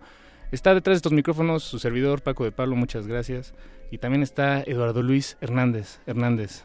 ¿Cómo están? ¿Cómo estás, amigo? ¿Qué tal? Muchas gracias a todos por escucharnos, porque qué bueno que nos escuchan. No, no, no me había percatado hasta hace poco que tu nombre lleva en medio de, de, de, su totalidad el nombre de Luis Hernández, un gran futbolista. Y de mi abuelo. Esta nación. ¿Tu abuelo era Luis Hernández? Sí, y mi tío. ¿Y tu tío Luis Hernández? Sí. Y mi sobrino. Ok. ¿Y tienes un sobrino Luis Hernández? Sí. La familia de los Luis Hernández. Sí, señor. Qué gusto. Uh -huh. Qué gusto, amigo. Pues bienvenido seas. Eh, Apache Raspi, nuestro queridísimo amigo, está ocupado otra vez. Es que es un músico profesional. Mm, Se lo llevan de un lado a otro. Ciertamente. Este, me parece que ahorita está en, en Estados Unidos, no sé bien en qué parte, eh, tocando. Pero ya estará con nosotros el jueves. El jueves, por cierto, nos acompaña Alex Ferreira. Entonces, si lo conocen, eh, pues los, los, invitamos a que, a que estén al tanto de, de esta emisión. Eh, si no lo conocen, les hacemos la misma invitación, sin duda alguna. Sí, señor. Mm, Alex está muy bien. Y un amigo de Alex es eh, justamente es eh, Augusto Bracho, a quien tendremos próximamente, muy, muy próximamente. De hecho, nos está escuchando en el teléfono. ¿Nos está escuchando ahorita? ¿Cómo sí, sabes? Porque lo sé, soy productor de Augusto, ¿estás ahí? Muy buenas noches. Eso es correcto, buenas noches, mi querido Hola, amigo. Paco y Eduardo, y a toda la radio audiencia vibrante de Radio UNAM. ¿Cómo están ustedes? Qué bueno, qué bueno. Acá estamos bien. bien. Acá estamos muy, muy bien. Eh, contentos de escucharte de nuevo, Augusto. Eh, te, te, diría, Augusto, mantendré tu identidad secreta así, secreta. Esa, esa, ha sido mi identidad desde que nací, desde que me parieron. qué bueno, no qué bueno. ¿De qué estás hablando? bien, este, pues Augusto, eh, gracias por tomarnos la llamada. Sabemos que estás ocupado, o más bien que te has mantenido muy ocupado desde la última vez que charlamos hace que como unos tres o tal vez ya cuatro meses en, en este espacio y sabemos que has estado pues preparando todo lo que implica eh, tener un, un, hijo en forma de, de álbum musical y pues dar, darlo, sacarlo a pasear, que la gente lo conozca, que dé sus primeras palabras. Eh, Eso es correcto. Sí, sí. Eso es correcto. ¿Qué, qué, ¿Qué nos puedes decir? ¿Cómo te ha ido con el mercado de, de, los, corotos. de los corotos? Pues muy bien, muy contento con, con el mercadillo. Ahí estamos metiéndole más corotos cada vez. eh, y bueno, ahora tenemos una presentación muy, muy, importante para, para el mercado y para el proyecto, que es este miércoles en el Foro del Tejedor, donde estaremos presentando el disco en su totalidad en directo con, con, músicos invitados y también tendremos unas ediciones muy especiales que ya hablaremos de eso eh, ese día, porque es una más, más, o menos una sorpresa. Pero los que van, porque además están agotadas todas las entradas, afortunadamente, bueno. gracias a Dios, eh, pues bueno, los que van podrán, podrán disfrutar de esas ediciones, ahí las tendremos a la venta. Así que allí estaremos y estamos muy contentos, ensayando mucho, eh, cantando mucho y, y, qué más se puede pedir, ¿verdad? Eso. Qué gusto, Augusto, porque mm, Me hubiera encantado invitar a la audiencia de, de Radio Nama a este evento, pero pues ya se acabaron los boletos, cosa que es la verdad muy, muy, eh, muy buena. Estoy muy, muy feliz por ti, por todo este trabajo. Y pues, ¿qué, qué, qué podemos decirle a los que no te puedan acompañar esta, en esta tarde? Bueno, que, que, sea, que no decaiga el ánimo, que no decaiga el ánimo, que no se, que no se me depriman por esa situación. Yo también me, me, me hubiera encantado eh, que todo el mundo fuera, de hecho, muchos amigos querían ir y se quedaron fuera. Bueno, hay que, hay que estar atentos. a la- sí, sí. Pero como la- ni conociendo al mismísimo Augusto Bracho pudieron llegar. No, no, ¿De qué se trata esto? No, no, bueno, porque la gente tiene que comprar sus entradas. imagínate. Eso, sí, sí, sí. Hay gente tiene que comprar sus entradas, vivimos de esto. Eh, imagínate, ¿qué te puedo decir? Pero, pero bueno, se acabaron las- estos boletos para esta fecha, pero no se acabaron las canciones y no se acabaron las, no se acabarán las próximas presentaciones que tendremos. El sábado estaremos en Puebla, en el Café 1940, por primera vez en Puebla, cantando nuestras lindas canciones, bueno. raras canciones, pero queridas. Y también, bueno, próximamente también estaremos haciendo cosas por aquí en la ciudad.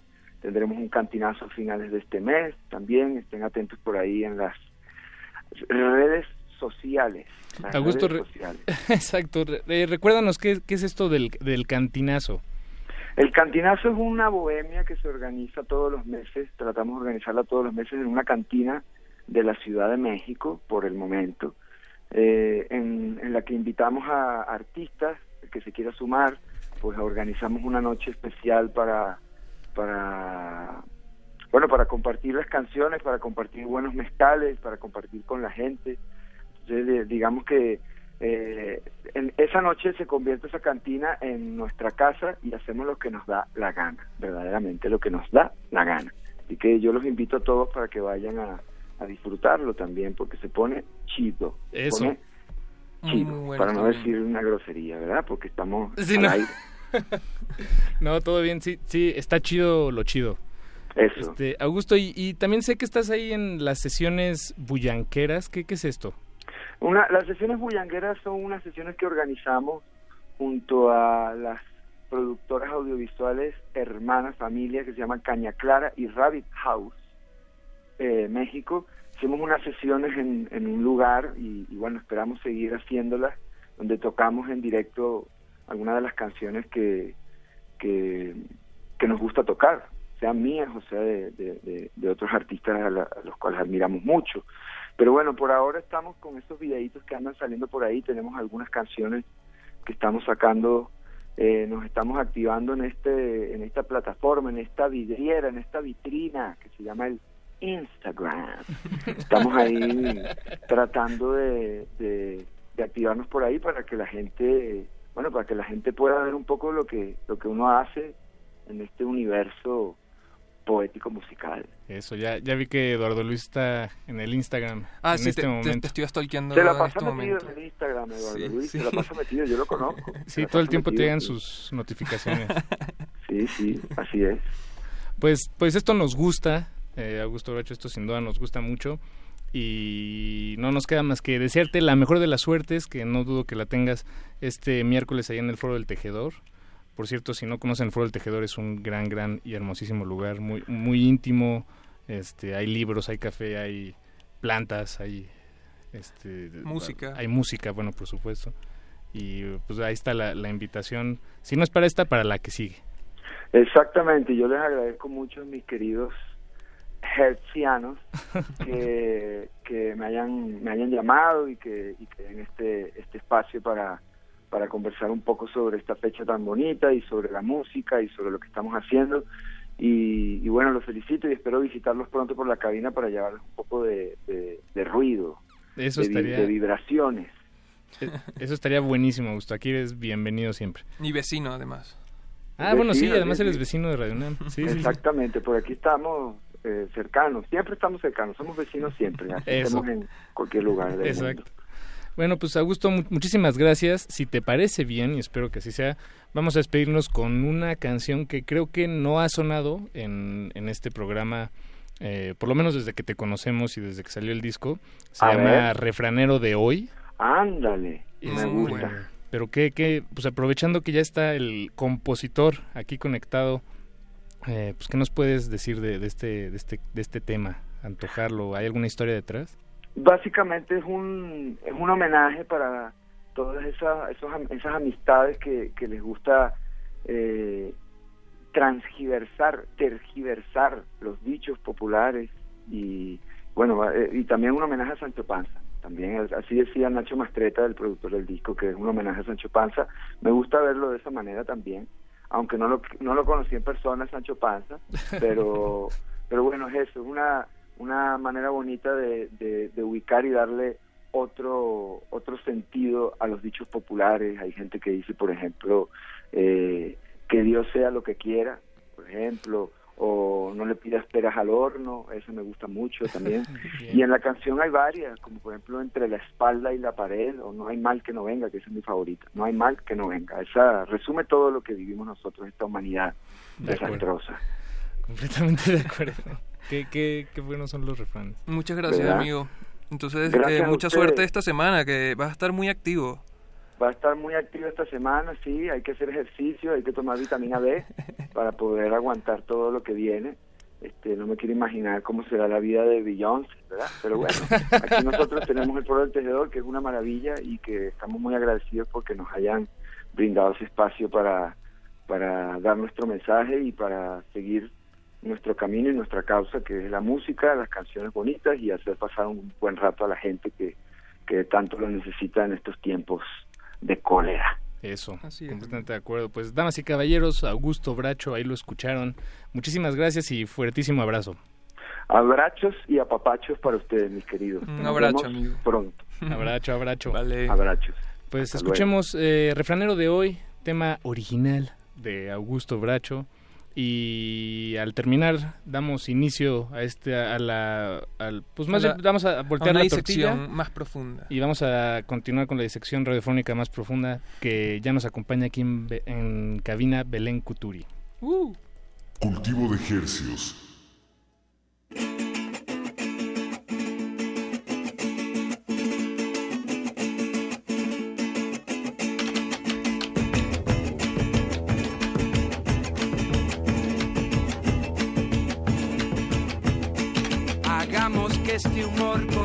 condense y llueva, que la tormenta calme dentro y fuera, que andilas lleven conexión a tierra. Hagamos hoy turrón y cuenta nueva, turrón y cuenta nueva, turrón y cuenta nueva. Porque unas palabritas en la mesa, por más distorsionadas que estas sean, no pueden pronunciarse con vergüenza. Porque unas son de cal y otras de avena, unas de cal y otras de avena, unas de cal y otras de avena. Gozar del buen sentido para usted, aunque razones sobren más, aunque sobren más de tres. Es la opinión con todo y su revés. Es entender la vida con su estrés estar entre la espalda y la pared. Estar entre la espalda y la pared, entre la espalda y la pared, entre la espalda y la pared.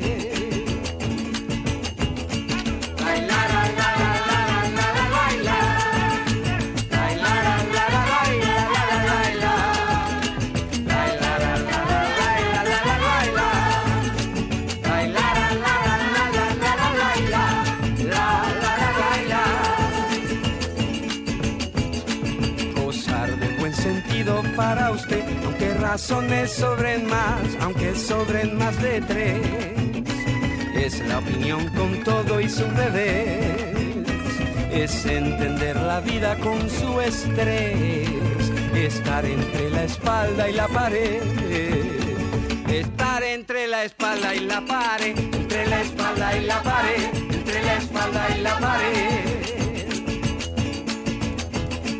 Digámosle al error en que llegue con licor de buena penca, pues no hay entendimiento que convenga. Atento todos porque no hay mal que no venga, no hay mal que no venga, no hay mal que no venga.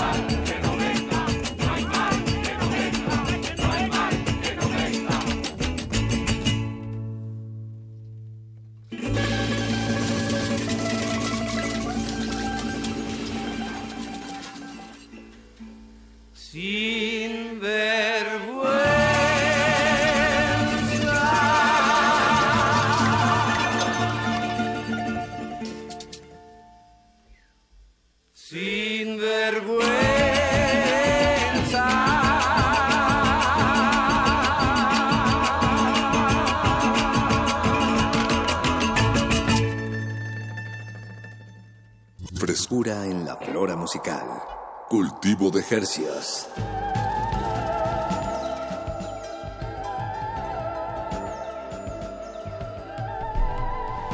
Acabamos de escuchar Refranero de Hoy, un tema original de Augusto Bracho que se presenta el miércoles ahí en el Foro del Tejedor. Eh, lamentablemente ya no hay boletos, afortunados sean quienes consiguieron eh, alguno en la taquilla y quienes no, pues no hay mucho problema porque Augusto es uno, de, es uno de esos músicos que se mantiene muy muy ocupado y todo el tiempo está de aquí para allá eh, tocando con amigos y en, en, pues en todas partes. Igual y, y si no pueden llegar a, a, este miércoles o el sábado o algún cantinazo, importante que vean el, el, disco está muy bueno, Mercado de los Corotos. Lléganse a ese mercado que tiene muchos corotos. Sí, sí, sí. Además está es gratis, está disponible eh, en su totalidad en línea en el Bandcamp de Augusto. Y en eh, todas las plataformas. Y en todas las plataformas. Pero bueno, no, sin peros, me, me retracto. y otra persona que va a tocar en el Foro del Tejedor. Qué coincidencia. Sí. Eh, próximamente, ya la tenemos en cabina. Eh, viene de Uruguay. Y se llama Belén Couturi. Hola, mucho, eh, mucho gusto, Belén. Bienvenida. Muchas gracias, gracias. Bienvenida, bienvenida. Um, pues bueno, ya, ya lo adelantaba Eduardo Luis aquí eh, y podemos empezar por ahí eh, para, para quitar la, la eh, pues más bien para romper el hielo. Uh -huh. Vas a tocar el próximo, la próxima semana, el 12, el en 12. el Foro del Tejedor también. Así es, estamos ahí compartiendo foro con Augusto. Sí, sí es el, el otro miércoles, una semanita justo después. Bien. Los boletos no se han agotado, así que aún están a tiempo, oyentes de México. Eh, es el 12 de septiembre a las 20.30, a las 8.30 de la noche. Bien, bien, bien, buenísimo. Eh, ¿Conoces el foro? ¿Ya, ya, sí. has, ¿Ya has podido tocar ahí o has solo... Eh, lo, lo has, has, estado como espectadora. Sí, de hecho he ido ya varias veces como espectadora y me encanta, es como de mis lugares favoritos así para ir a ver. Ya cuando entras y todos los libros, es como así medio Harry Poteano. sí, sin duda. es súper, súper lindo, sí. Es un gran foro. Este, pues ahí está la invitación eh, para, para que lo anoten en sus calendarios, se pongan un recordatorio en el celular y bueno, tal vez nos estamos adelantando mucho, Belén, porque ya estamos invitando a la audiencia y, y probablemente haya más de uno que diga, bueno, ¿y, y quién, ¿Quién, es Belén? Claro. Se la tiene que ¿Por ganar. Qué, ¿Por qué voy a ir a verla si no, no la conozco? Tenemos un minuto para convencer a la audiencia. exacto, exacto. Un poco más. Un poco pero, más, pero, por suerte. Eh, me sorprende muchísimo que eres psicóloga, eh, estudiaste comunicación también, sí. cantas. ¿Cómo, Sí. cómo, ¿Qué haces? Hago así un multiempleo. ya Beto lo sufre, que lo tenemos aquí en cabina. Eh, sí, estudié psicología. ¿En y- Uruguay? En estudiaste? Uruguay, sí. Y cuando, el año que me iba a recibir de psicóloga, ahí como que dije, ay, ya no quiero dejar de ser estudiante. Y me metí en la carrera de comunicación social. Y, mm, y ahí lo fui haciendo como en, no sé, como en seis años, son cuatro años en realidad. Entonces el, el último año me recibí de psicóloga y seguí estudiando comunicación. Después me fui un año a Barcelona y después hacer un máster a Barcelona de comunicación y educación. En realidad fue una excusa, me quería ir a vivir a Barcelona y algo así como para excusa para entretenerme, fui a tocar y a estudiar a la Universidad Autónoma de allá de Barcelona. Mm, y cuando volví retomé comunicación y lo fui haciendo así como muy eh, así como muy tranqui, ¿no? Como algunas materias, de hecho algunas materias las revalidé, entonces tampoco fue tan así. Como que tengo este, es como un miedo, no sé, por llegar a viejita y decir, ay, me hubiera gustado hacer tal cosa. Mejor de una vez. entonces las sí. Formas, una sí. tras otra. Como que todo lo que me va generando curiosidad, digo, ¿y por qué no? Y ahí me, me meto y sí. Bien, bien. ¿Qué, qué, ¿Qué fue lo que te inició en el mundo de la psicología? ¿Qué, qué estaba pasando en tu vida o qué, qué pasó a lo largo de tu vida que, que, que te hizo hacerte esas preguntas, ¿no? Que tal vez pueda encontrar la- las respuestas en la psicología. Siempre me gustó, así como siempre me gustaron las ciencias humanas, siempre me gustó las letras, en el liceo me acuerdo que me encantaba la literatura. Eh, entonces, no sé, como que ahí no sabía mucho qué estudiar y mm, en el liceo, te, en secundaria, ahí te hacían como un tour por varias facultades, esto de como de orientación vocacional. Y cuando fui, y fui toda la vida a un colegio privado, así súper nice. Y cuando fui a la facultad, fui a la, a la UDELAR, que es la Universidad de la República, la universidad pública de allí, del Estado.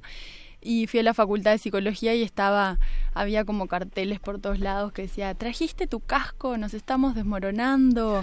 Y estaba así como toda venida abajo la facultad, pero tenía un encanto particular.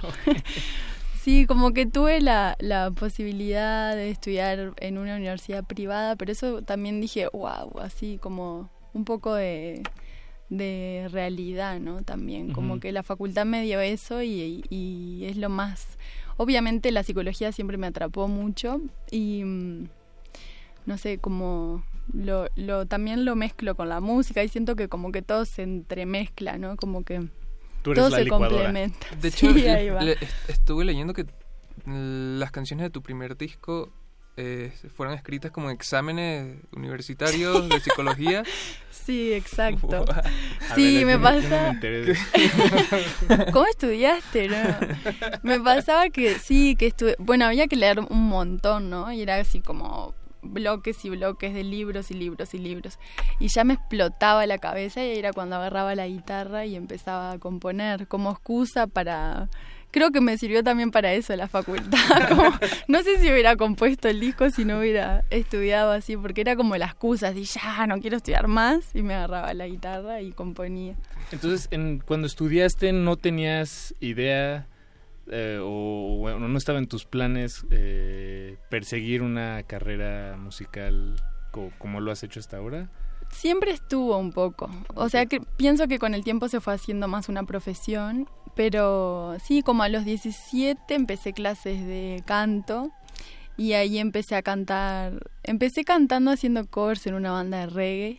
Wow. Me encantaba, ¿Qué- sí. qué era covers tocaban? Como- Todo el repertorio de Marley, no sé, era Peter Tosh, no sé, todo un poco así. Era en el, el- la disque, o sea, el bolsito que llevabas los discos, así. Escuchaba mucho, mucho, mucho rey en portugués, en inglés, en español, las bandas chilenas, tipo Gondwana, no sé, los Ah, Cafres, argentinos. Me encantaba, así era. Después como que me hartó, viste, cuando tenías mucho, así escuchabas mucho un género y dije, ya. Y ahora me gustan igual de todo, digo, me gustan muchos géneros, en, ninguno en particular. Y, mm, y bueno, y empecé cantando así, en, en antros, en barcitos, haciendo coros. Me sentía las i-trees así, haciendo el corito a la banda de reggae. Y después mm, un guitarrista me invitó a hacer un proyecto a dúo, así sola, yo cantando y él con la guitarra, de un repertorio de música brasilera. Y así empecé a cantar covers, covers, covers. Y después trabajé mucho en... Trabajé un año, todos los miércoles cantaba bossa nova en, un, en el Teatro Solís, que es como el Teatro Colón de Buenos Aires, pero en Montevideo es un teatro muy lindo que tiene un restaurante así, que tiene un escenario y un piano de cola. y, y ese fue mi primer trabajo fijo así de, de cantante. Y mientras estudiabas, ¿verdad? Todo, todo sí, esto. mientras estudiaba psicología y después más tarde comunicación. Y, mm, y bueno, y ahí empecé a, a componer mis canciones con mi profesor de piano, que terminó siendo el productor artístico del primer disco. Empezamos, yo dije, ay, yo compongo algunas canciones así muy tímidamente. Siempre fui bastante tímida, después como que empecé a agarrar un poco más de confianza con la vida, no sé, y el y el exponerte, exponerte, exponerte y eso también como que te va no sé, me fue dando un poco más de confianza y, y de disfrute en la música. Em, y sí, y así empecé a cantar mis canciones, así salió mi primer disco. Como también yo antes escribía una canción y decía, ya, esta es la canción. Ya está ahí. Y, sí, sí. y empecé a hacer talleres de composición con él y a trabajar las canciones y así salió el primer disco. Y ahí me empecé, a- ahí no paré, ya me empecé a dedicar a la música. O sea, ¿es- ¿Ese fue, o hay algún punto en el que, eh, pues de, de tu historia, en el que te puedas ubicar el, el momento en el que dijiste psicología y comunicación eh, por la borda? Eh, lo, lo mío es la, la música, o nunca ha sido tan No. radical la decisión así? Es que nunca, porque de hecho hoy también tengo otro trabajo, o sea, siempre, Ah, siempre en Uruguay trabajé los últimos tres años antes de venirme, coordinando proyectos sociales en una fundación y era así durante el día Godín y durante la noche así cantautora, Eh, pero como también no sé, siempre me entretuvo a hacer como de todo un poco, entonces, y he aprendido mucho. Bueno, esto de, de vivir un poco de realidad también a través de la fundación donde trabajé, coordiné muchos proyectos hermosos así eh, con voluntarios, con niños de escuelas rurales o de contextos más en situación de vulnerabilidad en Montevideo, en Uruguay. Y, y bueno, como que... Y eso también pienso que en algún punto nutre para componer. Claro. Entonces, claro, sí. Sí, todo, Bastante todo, curiosa todo la nutre, ¿no? chiquilla. En ese. pues bien, Sí. eh, creo que ha llegado el momento de, de que te presentemos a, este, pues, a, a nuestra audiencia, pero ahora a través de tu música, ya no solo de tu voz. Eh, y nos trajiste tu disco que está estrenándose por cachitos, Sí, poco a poco. Exacto. Está en físico editado, pero en Spotify ahora lo estoy relanzando con One RPM aquí en México. Ah, bien, bien. Eh, y así, ya saqué Ojo de Pez y este viernes sale Selva, que es otra canción. Que el, el disco se llama Versos de Repuesto. Y como dices, ya salió el primer sencillo, ya está disponible ahí en, en línea. Eh, pues escuchémoslo y luego nos vamos con las exclusivas de, de que, que sonarán eh, a lo largo de esta emisión. Eh, canciones que no están todavía publicadas, pero que ya se publicarán en, en un abrir y cerrar de ojos. Entonces vamos con Ojo de Pez, que esta la grabaste con Paulín, Paulino Mosca. ¿Sí? Sí, muy bien. Paulinho Mosca. Es un Mosca. compositor brasilero Ok. de Carioca, es de Río, Río de Janeiro. Bien. grabó Pues escuchemos y, y ahora platicamos de, de este tema. Cultivo de hercios. Meu amor, aunque te haya sido aqui ficou teu cheirinho de capim limão e a lembrança daquela paixão.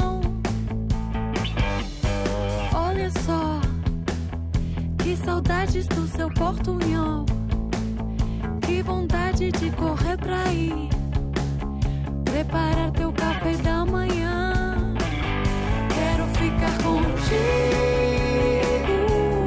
ficar contigo, ficar contigo,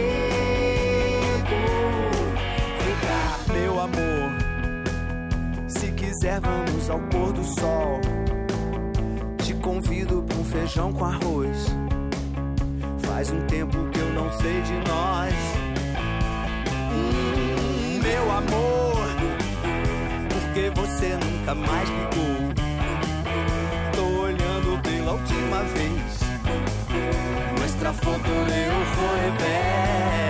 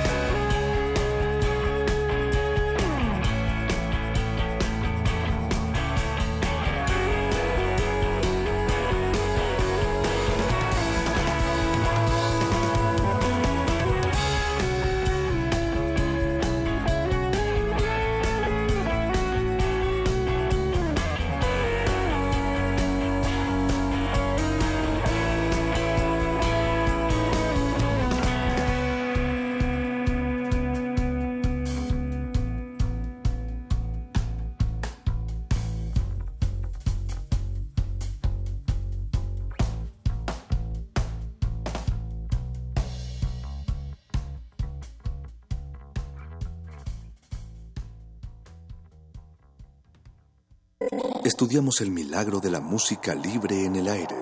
Cultivo de Jercias.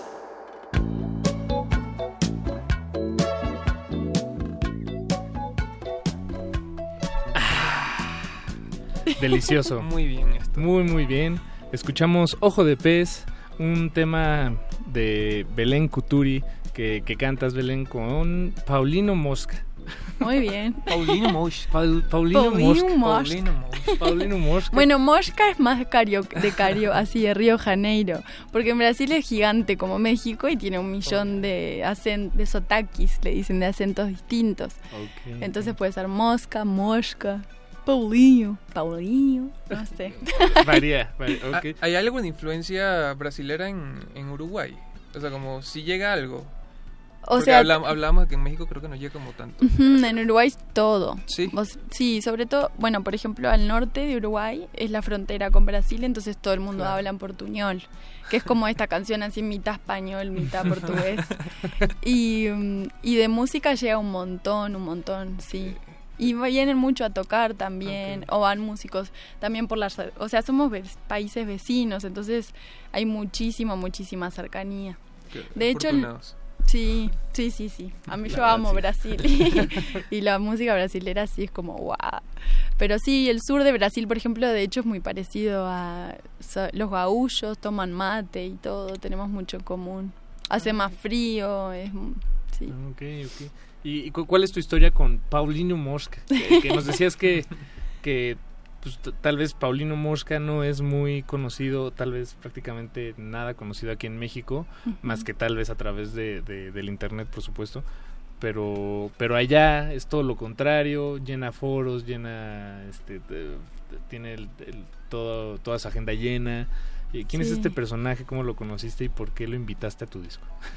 Bueno, es un gran compositor y ahora está sacando, sí, un nuevo disco, debe ser, no sé exactamente, pero ya sacó un montón de discos, debe ser como el octavo, sexto disco, no sé. Estoy inventando, entre paréntesis. Pero, mm, pero él estaba en Uruguay por un proyecto suyo personal, así tiene, hace también como mini documentales, invita mucho artistas a Brasil y les hace entrevistas, tuvo un programa muchos años que se llamó Zumbido y hacía entrevistas y, e intercambiaba como canciones en acústico con varios artistas. Está en este en, un, en este que está por salir está Natalia Lafourcade invitada en Ah, Brasil. Sí. Hay intercambio ahí.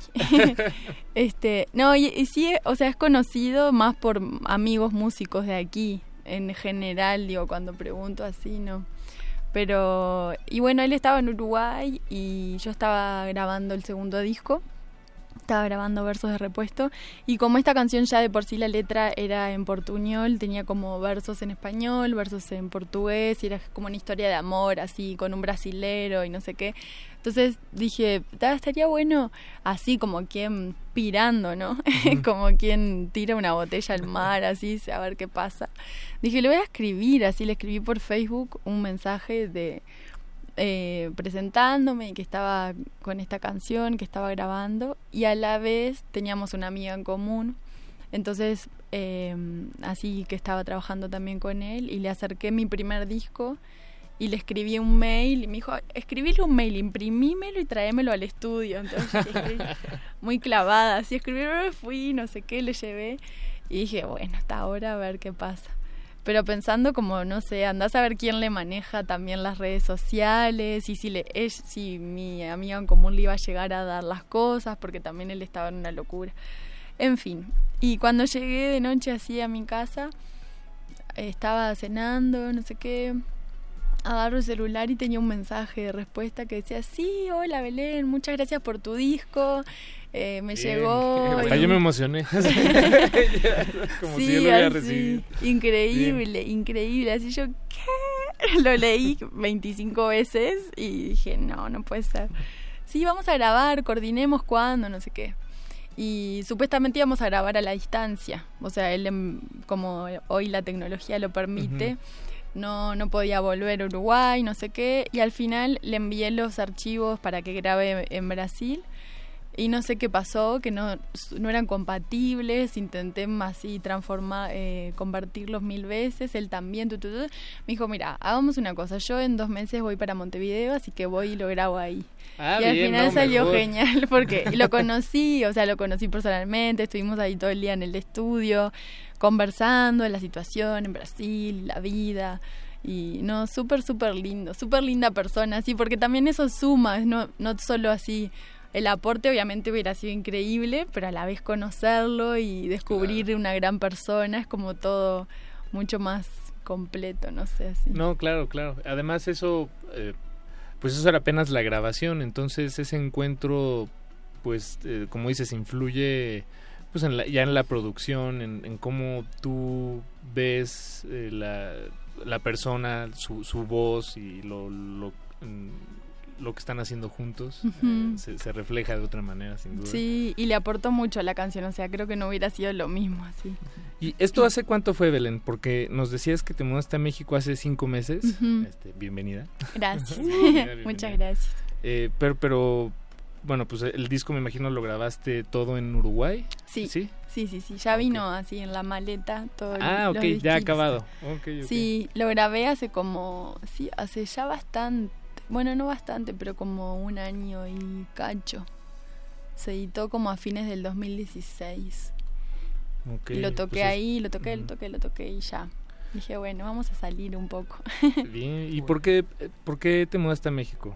Eh, ¿fue, ¿Fue la música la que te trajo o fue la psicología y la comunicación? Mm, queríamos venirnos con mi novio, así como proyecto de pareja y de vida, y él consiguió un trabajo aquí al principio dijimos, bueno, vamos a Brasil, o a, porque también como que había más oportunidades de crecimiento desde lo musical y todo, y era más cerquita de Uruguay. Sí, claro. Y al final, este, darle salió un trabajo aquí en México y al principio fue a México, qué lejos y qué gigante. Y qué todo, así como un poco de miedo. Y después también desde el punto de vista musical fue súper atractivo, así yo dije, sería una gran oportunidad también para ir y conocer la escena, que yo sé que muchos artistas vienen para aquí también y hay mucho talento y hay espacios para tocar, el país es gigante, entonces siempre hay como rinconcitos para moverse. Y como el foro del tejedor, por ejemplo. Como el foro. El 12, por ejemplo, de septiembre, por ejemplo. muy bien, muy bien, recordando. Ya los vamos convenciendo. Eso, eso. Y bueno, y también me atraía mucho venir a México por la cultura, porque sabía que era muy distinto a Uruguay y eso como, no sé, me parecía súper enriquecedor, así, que es un país enorme y, bueno, Ciudad de México súper cosmopolita, que eso es muy distinto a Montevideo, o sea, Montevideo, somos tres millones en Uruguay Solo 3 millones. No, no. Solo 3 millones. Montevideo un millón y medio, o sea. Y el país lo recorres de punta a punta. Yo cuando digo eso aquí no pueden creer. En 6 horas en auto, así recorres. Qué delicia. Ya recorriste el país. Wow. Pero Es qué, muy qué, chiquito. qué rico. Bueno, eso... Es muy eh, lindo, Siempre muy el, lindo. el... ¿Cómo es esta expresión de que el, el pasto del vecino siempre sabe más, más verde? Eh, a mí me encantaría igual- poder recoger, re- eh, Sí. recorrer todo el país en, en un Sí, santiamén. Es, es- tiene sus cosas lindas también. Es muy tranquilo, es muy lindo. Yo amo Uruguay. O sea, sé que voy a volver en algún punto porque me encanta mi país, pero también me gusta salir y conocer otros lugares, otras culturas. No sé, como pienso que es ahora el momento. ¿no? Sin duda. hacerlo. Sí, sin duda. Sí, lo es. Convéncete. Lo es, estoy segura que lo es. Pues también es momento de que escuchemos más música, Belén, porque el tiempo apremia y nos gustaría sonar, si es posible, un par de temas más antes de que acabe la emisión. Vamos a escuchar ahora Selva. ¿Hay algo que nos puedas decir de este tema antes de que suene? Bueno, Selva va a salir en todas las plataformas digitales este viernes. Uh, Estreno. Es un Premisa. pre-lanzamiento aquí en Radio UNAM. Y mm, habla de una mujer que busca tener tiempo libre para encontrar eso que la hace feliz, para encontrar eso que la apasiona en la vida. Y que estudia psicología y que estudia comunicación. Es un poco autobiográfico. Sí, exacto. Pero bueno, y tiene un video que también va a salir, eh, está por ahí en YouTube, lo vamos a relanzar el viernes, eh, ilustrado por una artista, por una ilustradora argentina que se llama Margarita Cubino, que es súper hermoso, así cuando lo vi estaba, ay, no puedo creer esto, así muy... Entendió muy bien la historia y lo tradujo así en dibujos, en ilustraciones, animado. así que los invito gusto. también a verlo luego, el viernes. Pues a partir de este viernes el tema Selva de Belén Cuturi estará disponible y muchas gracias Belén por permitirnos estrenarlo aquí en Sí. Radio UNAM. Entonces, este, cuando estén listos, música maestro. Cultivo de hercios. Selva retoma su libro del párrafo anterior.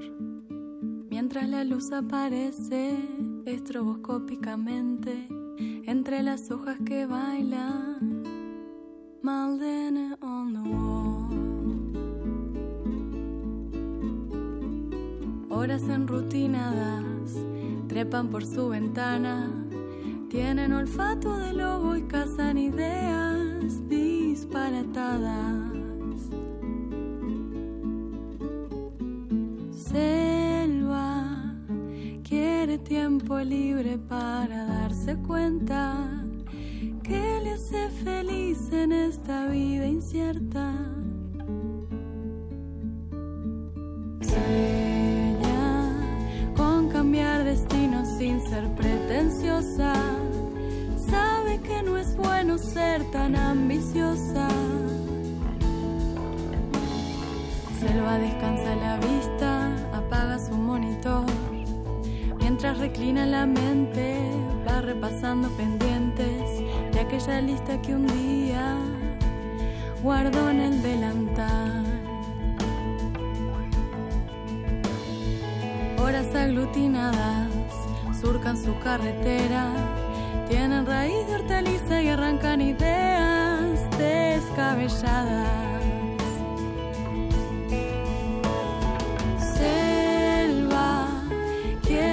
Tiempo libre para darse cuenta que le hace feliz en esta vida incierta.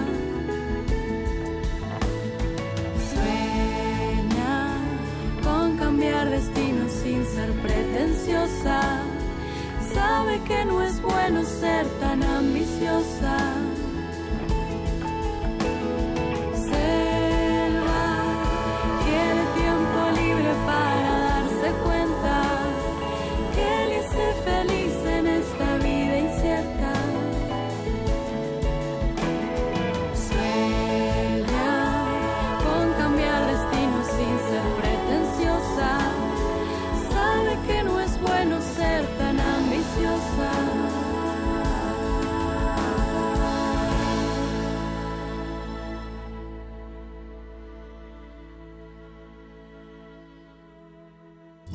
En la flora musical. Cultivo de Jercias.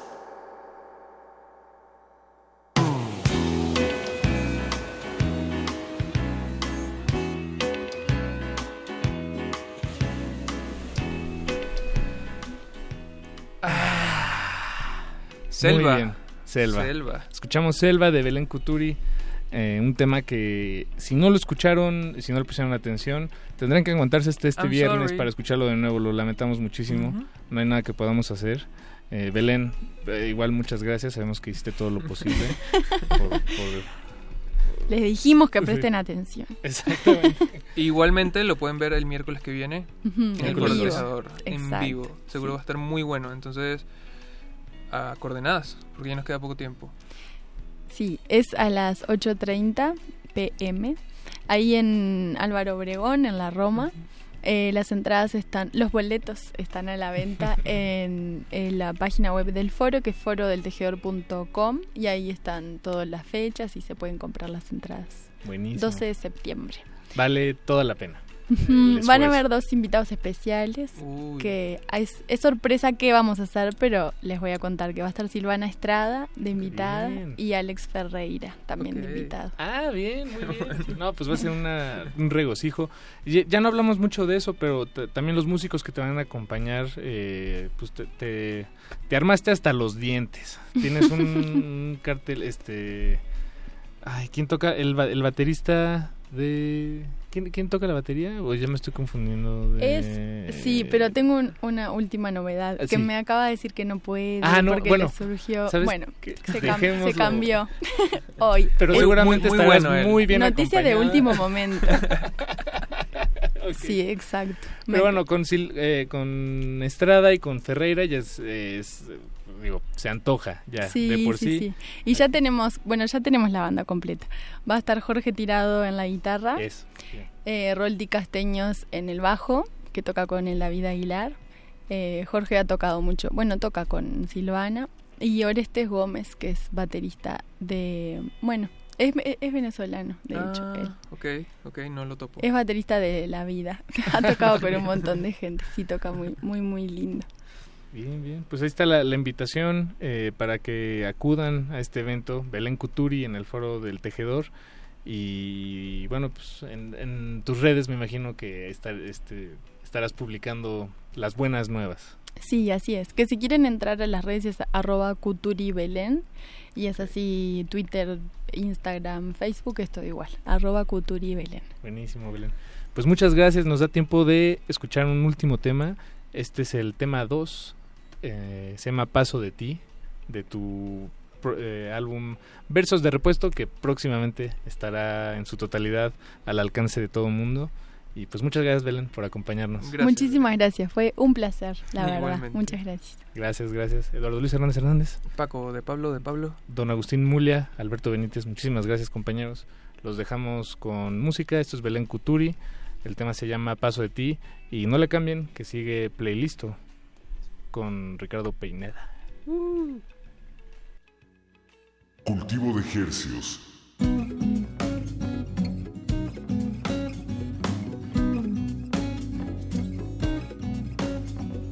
Voy descenebrando de a pedazos este amor, contando mostacillas de colores, de dolores, y voy desenredando los retazos de mi voz, cantando mis heridas. Dos puñados de sal gruesa en mi cajón. Son restos decantados de mentiras cristalinas. Ya puse todo en venta en una feria de garage a cambio de una brisa tibia.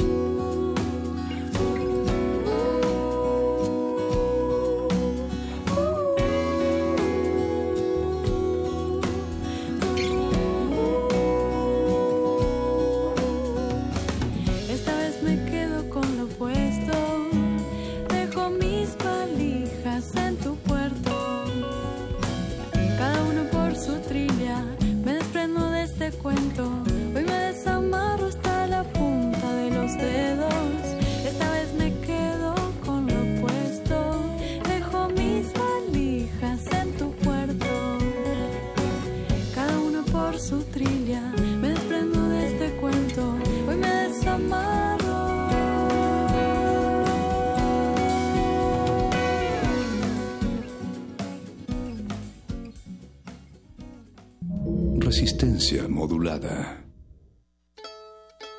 ¡Vámonos!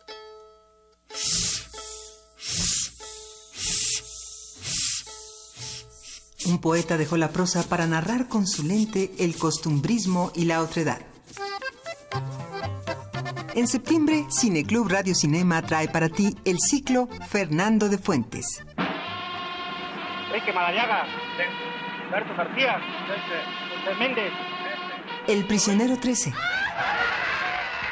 El compadre Mendoza.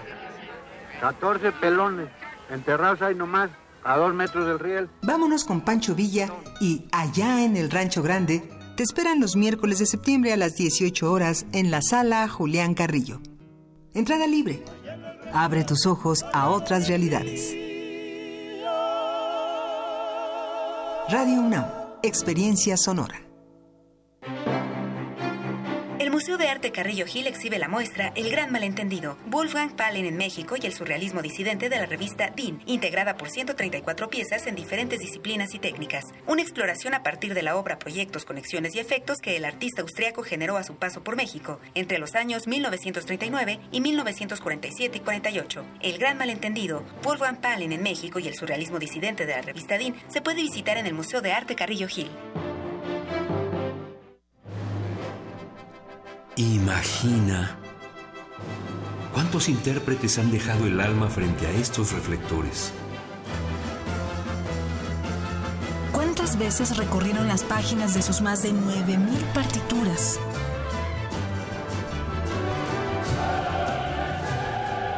¿O cuántos corazones han levantado en más de ocho décadas? Eso es experiencia sonora. Orquesta Filarmónica de la UNAM, domingos a las 12 del día por el 96.1 de FM. Radio UNAM, experiencia sonora. Resistencia modulada. Este espacio se llena con la personalidad de cada quien. Este espacio suena igual que el pasado y las aficiones de una persona. Aquí los individuos entran a descomponerse en las partículas musicales que los conforman. Playlist. Conciertos unipersonales de amplio formato.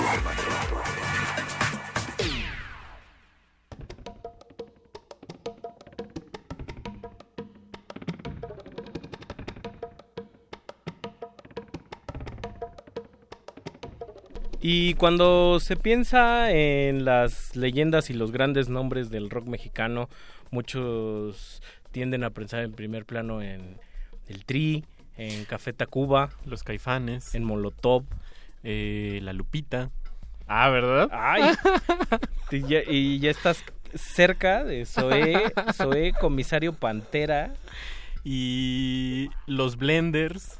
Y, ah, los blenders, los Hawaiian Gremlins y esas cosas que ahora el rock ha diluido por completo. Ya, ya, ya está hasta mal visto en la nueva generación como decir que solo te gusta el rock. Sí. Por fortuna. Por fortuna. Eso, eso lo agradezco mucho.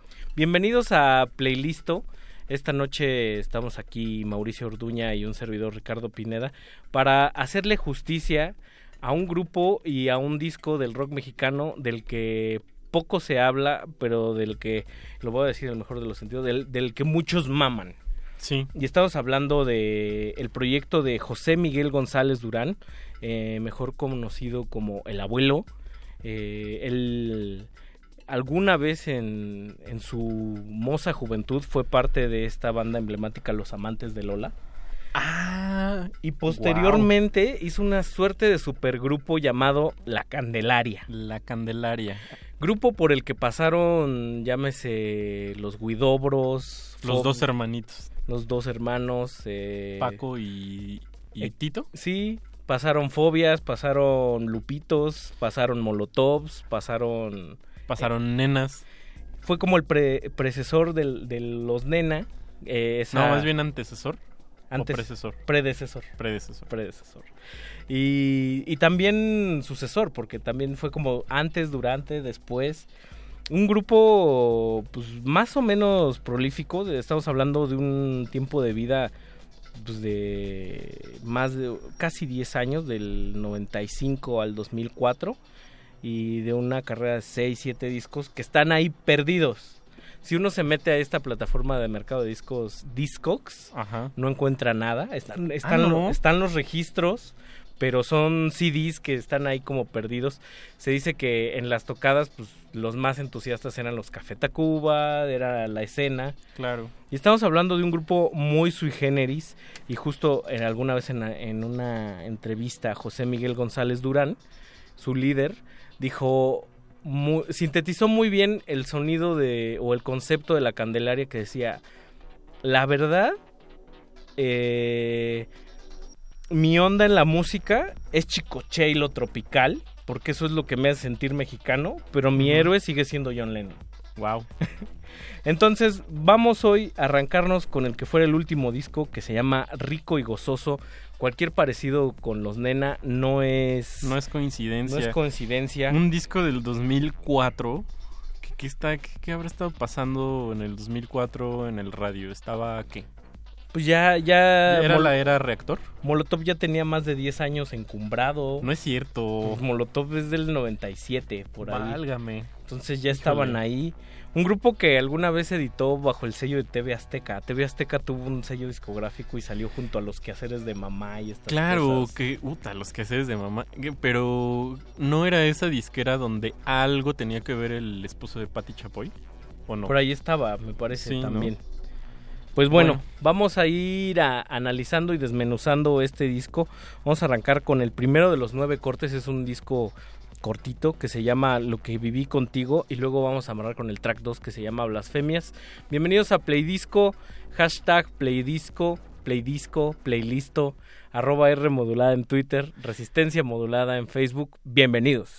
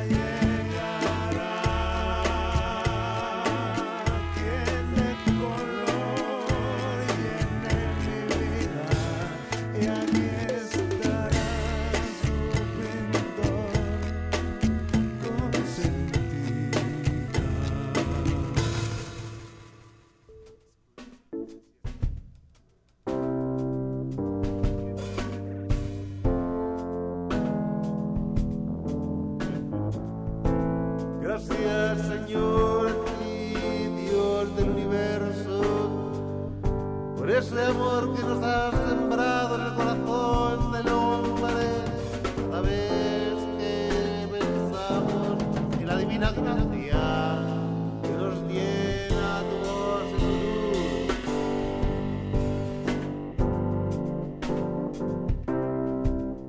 Dale beso de la briota. Señores sentados,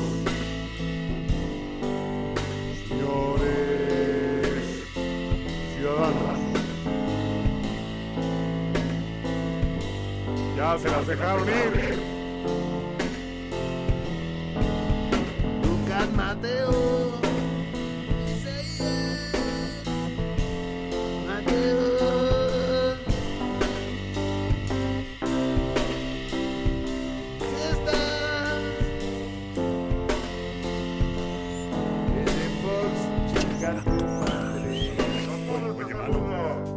Satanás está en tu corazón,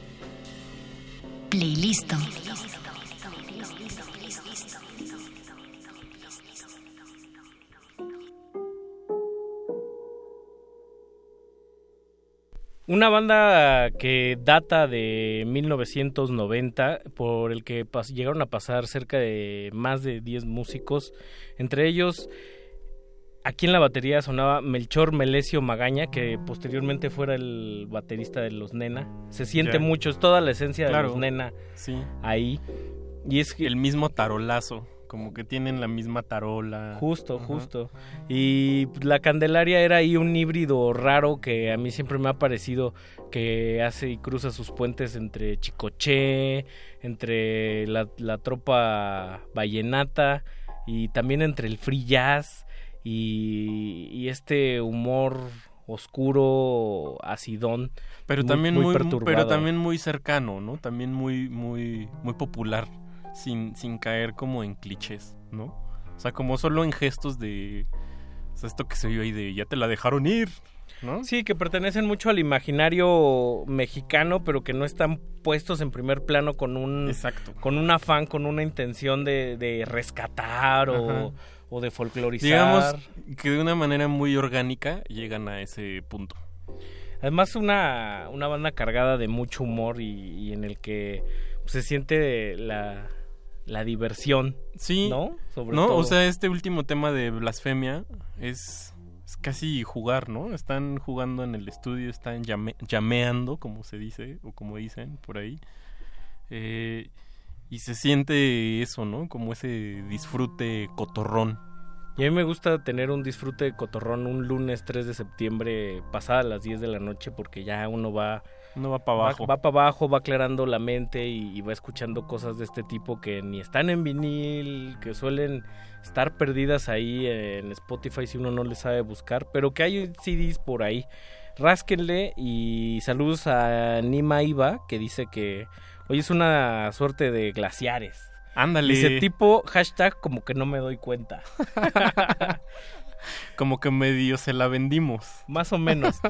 que fue el padrino La Candelaria, decíamos, de los Nena, esa banda donde cantaba Abel Membrillo. Y esto, esta forma como de de ensamblar sin tener la, la presión de, de la chamba o de pegar, solo de hacer como la, la música que te gusta.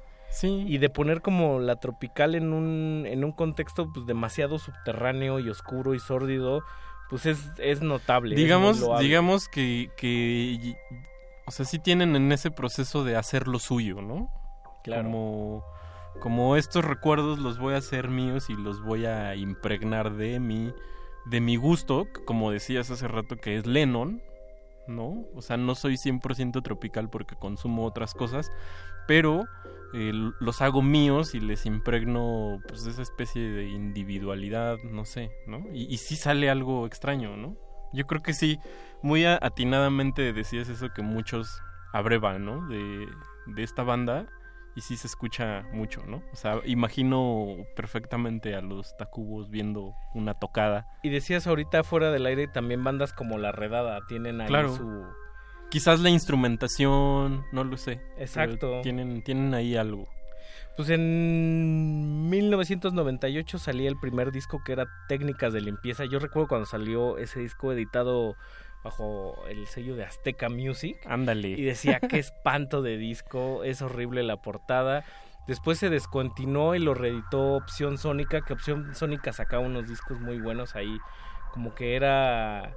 O sea, recapitulaba bandas mexicanas, pero cosas que ya no tenían que ver con la Cuca y la Lupita y esta movida, sino como Riesgo de Contagio, Volkswagen, Limbo Samba, digamos, la nueva ola. Limbo Samba. Que eran de tardeadas en el Rockstock, así, ya sonamos muy viejitos. O de, o Estamos de hablando de los 90. O de tocadas masivas en el estadio de CU o de béisbol y pues esos toquines. Sí.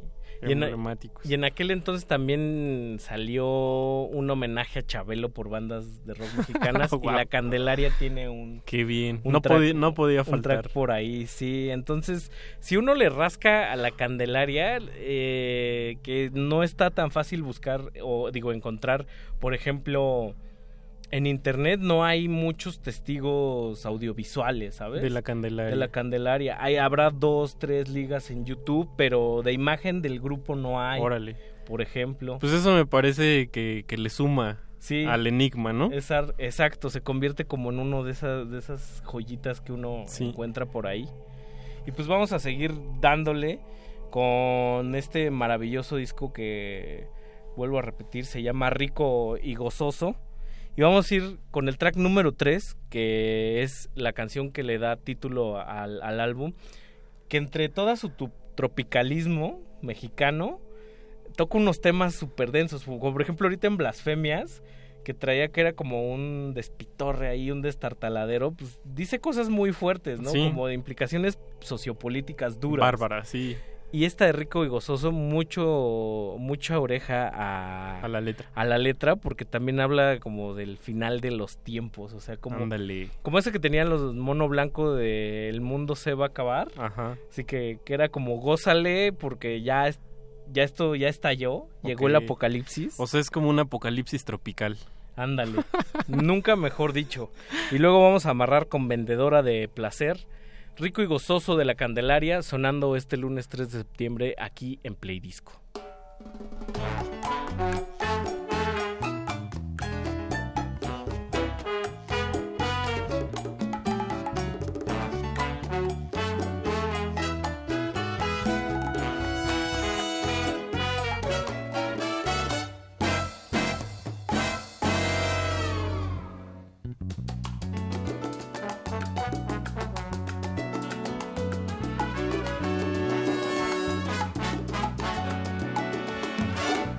Quince mil millones de años de cósmica evolución eh, transformando la materia en vida y conciencia.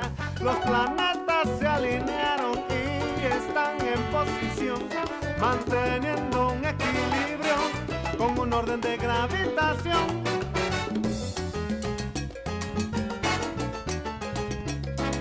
Moviéndose, moviéndose las moléculas y las células,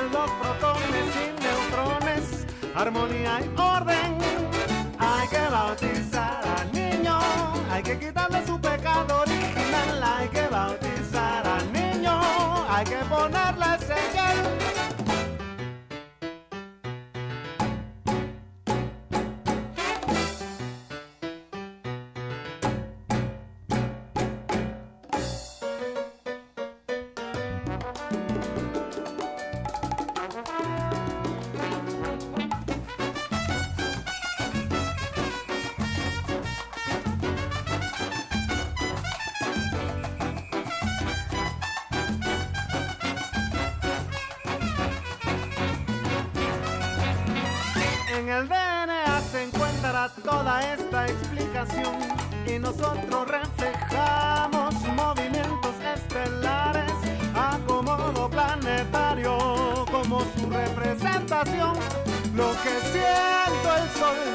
sabe, pues yo soy su extensión.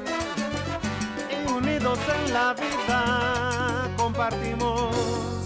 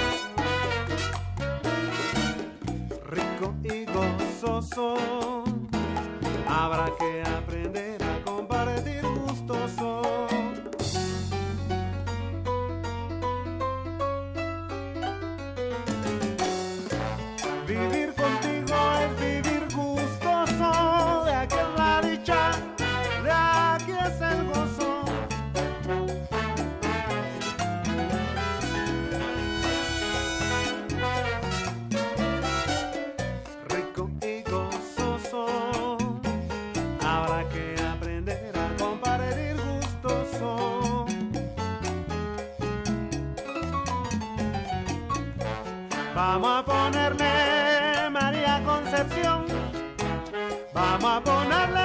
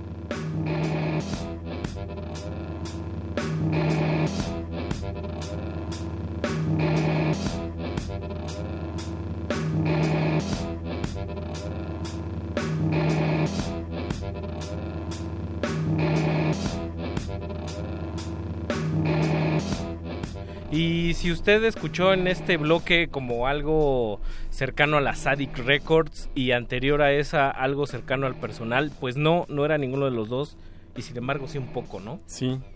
Y justo algo que, que como que me deja pensando esto es, eh, te pregunté la edad, como qué, qué edad tenían ellos a los en el 2004. Ya eran tipos bastante tipos ya llegados al, los- al 40, 40, quizás. eran treinta y tantos. Y yo creo que se nota como como esa madurez de saber a dónde voltear para para brevar, ¿no? Como como que tenían muy preciso el lugar a dónde a dónde fijarse para decir vamos a agarrar de aquí, ¿no? Y, y justo también los objetivos bajo los cuales haces una banda de rock de repente cuando eres muy chavo se trata como de, de, de querer algo muy extra musical o de disfrutar.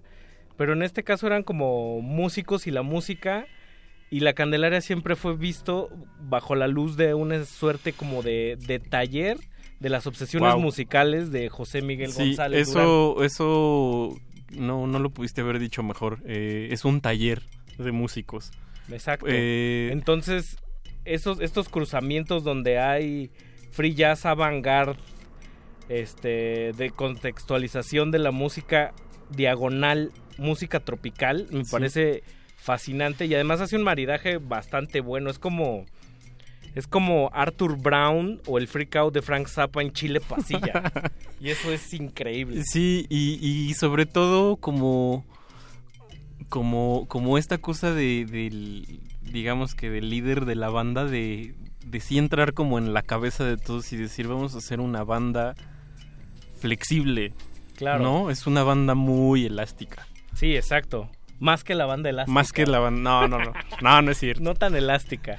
Pero sí es muy elástica. O sea, creo que eso me, me queda claro. Una banda resistente y elástica.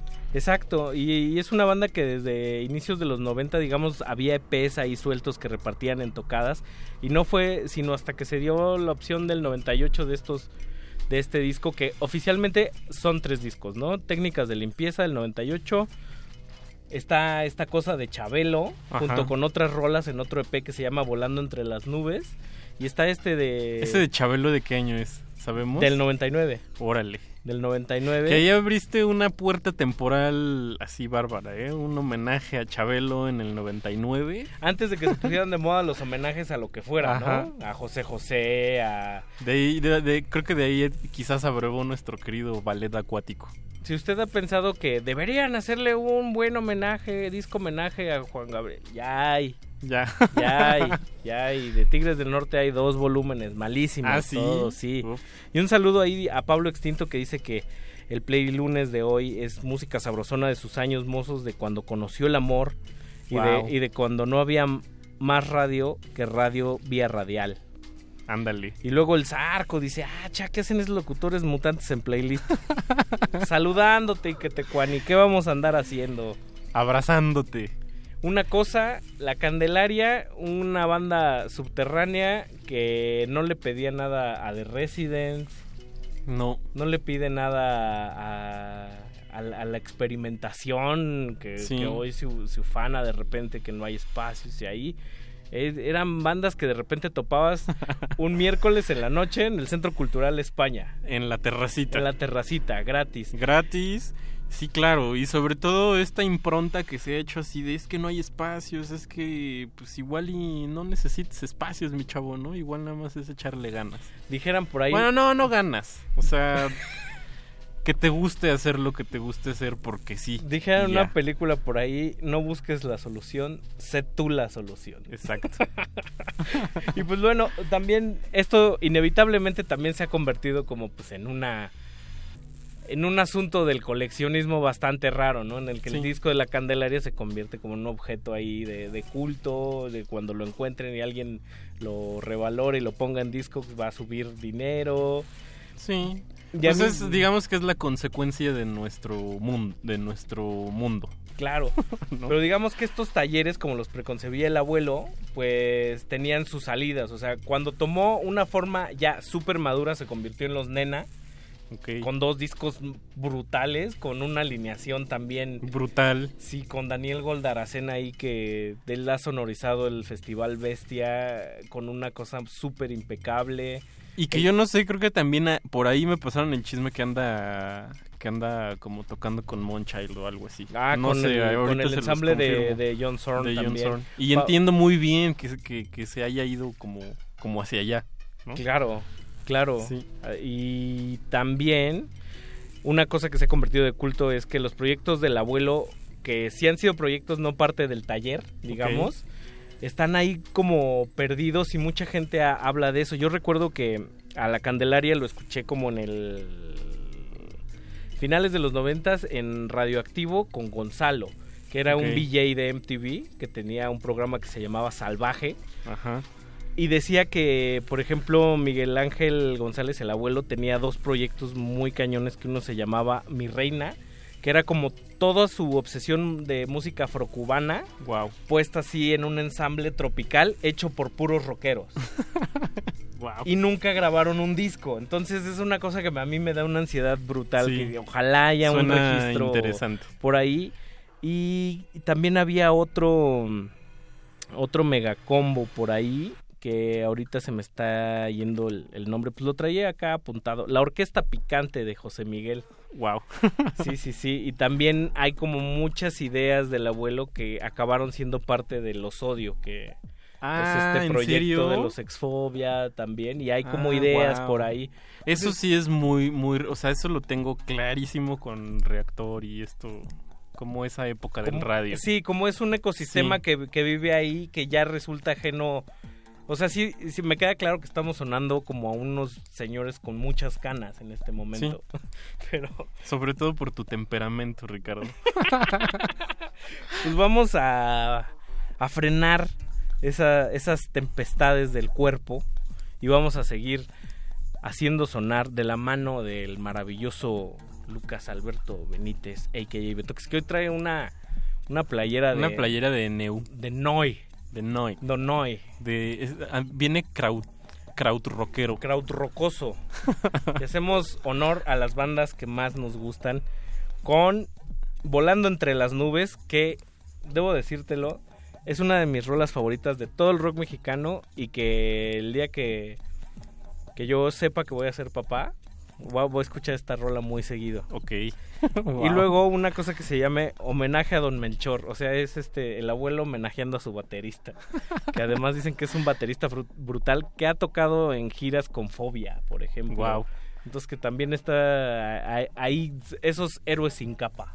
Bien. Digamos. Qué maravilla. Arroba R modulada en Twitter, eh, Resistencia modulada. En Facebook. En Facebook. Escríbanos. Hashtag playlisto.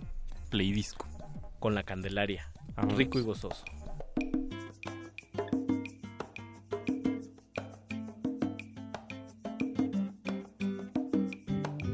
Volando entre las nubes, tu rostro veo dibujado en tonos blancos y azules como lo más adorado. Viajo contigo muy lejos, pues te llevo en el pensamiento, suspiro y cierro los ojos para mirar. No puedo dejar de sentirte porque te has metido en mí. Ya no te saco ni en muerte, puesto que vives así.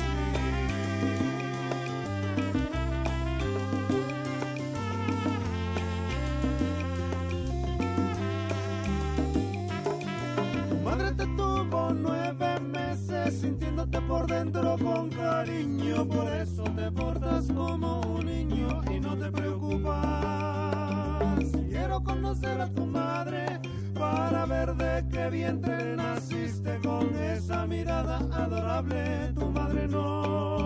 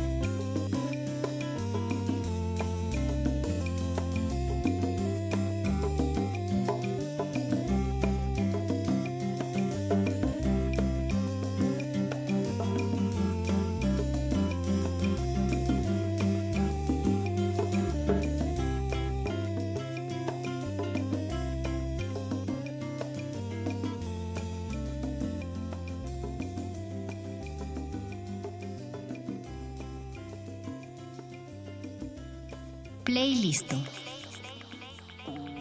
La sinfonía en su aspecto material y espiritual ha llegado a su forma clásica gracias a Haydn.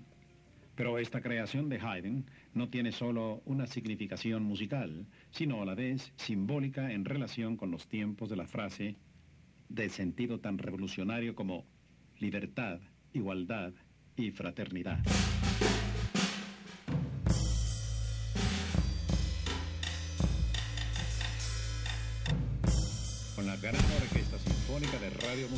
Tiravoj Gennady Rozhdestvensky.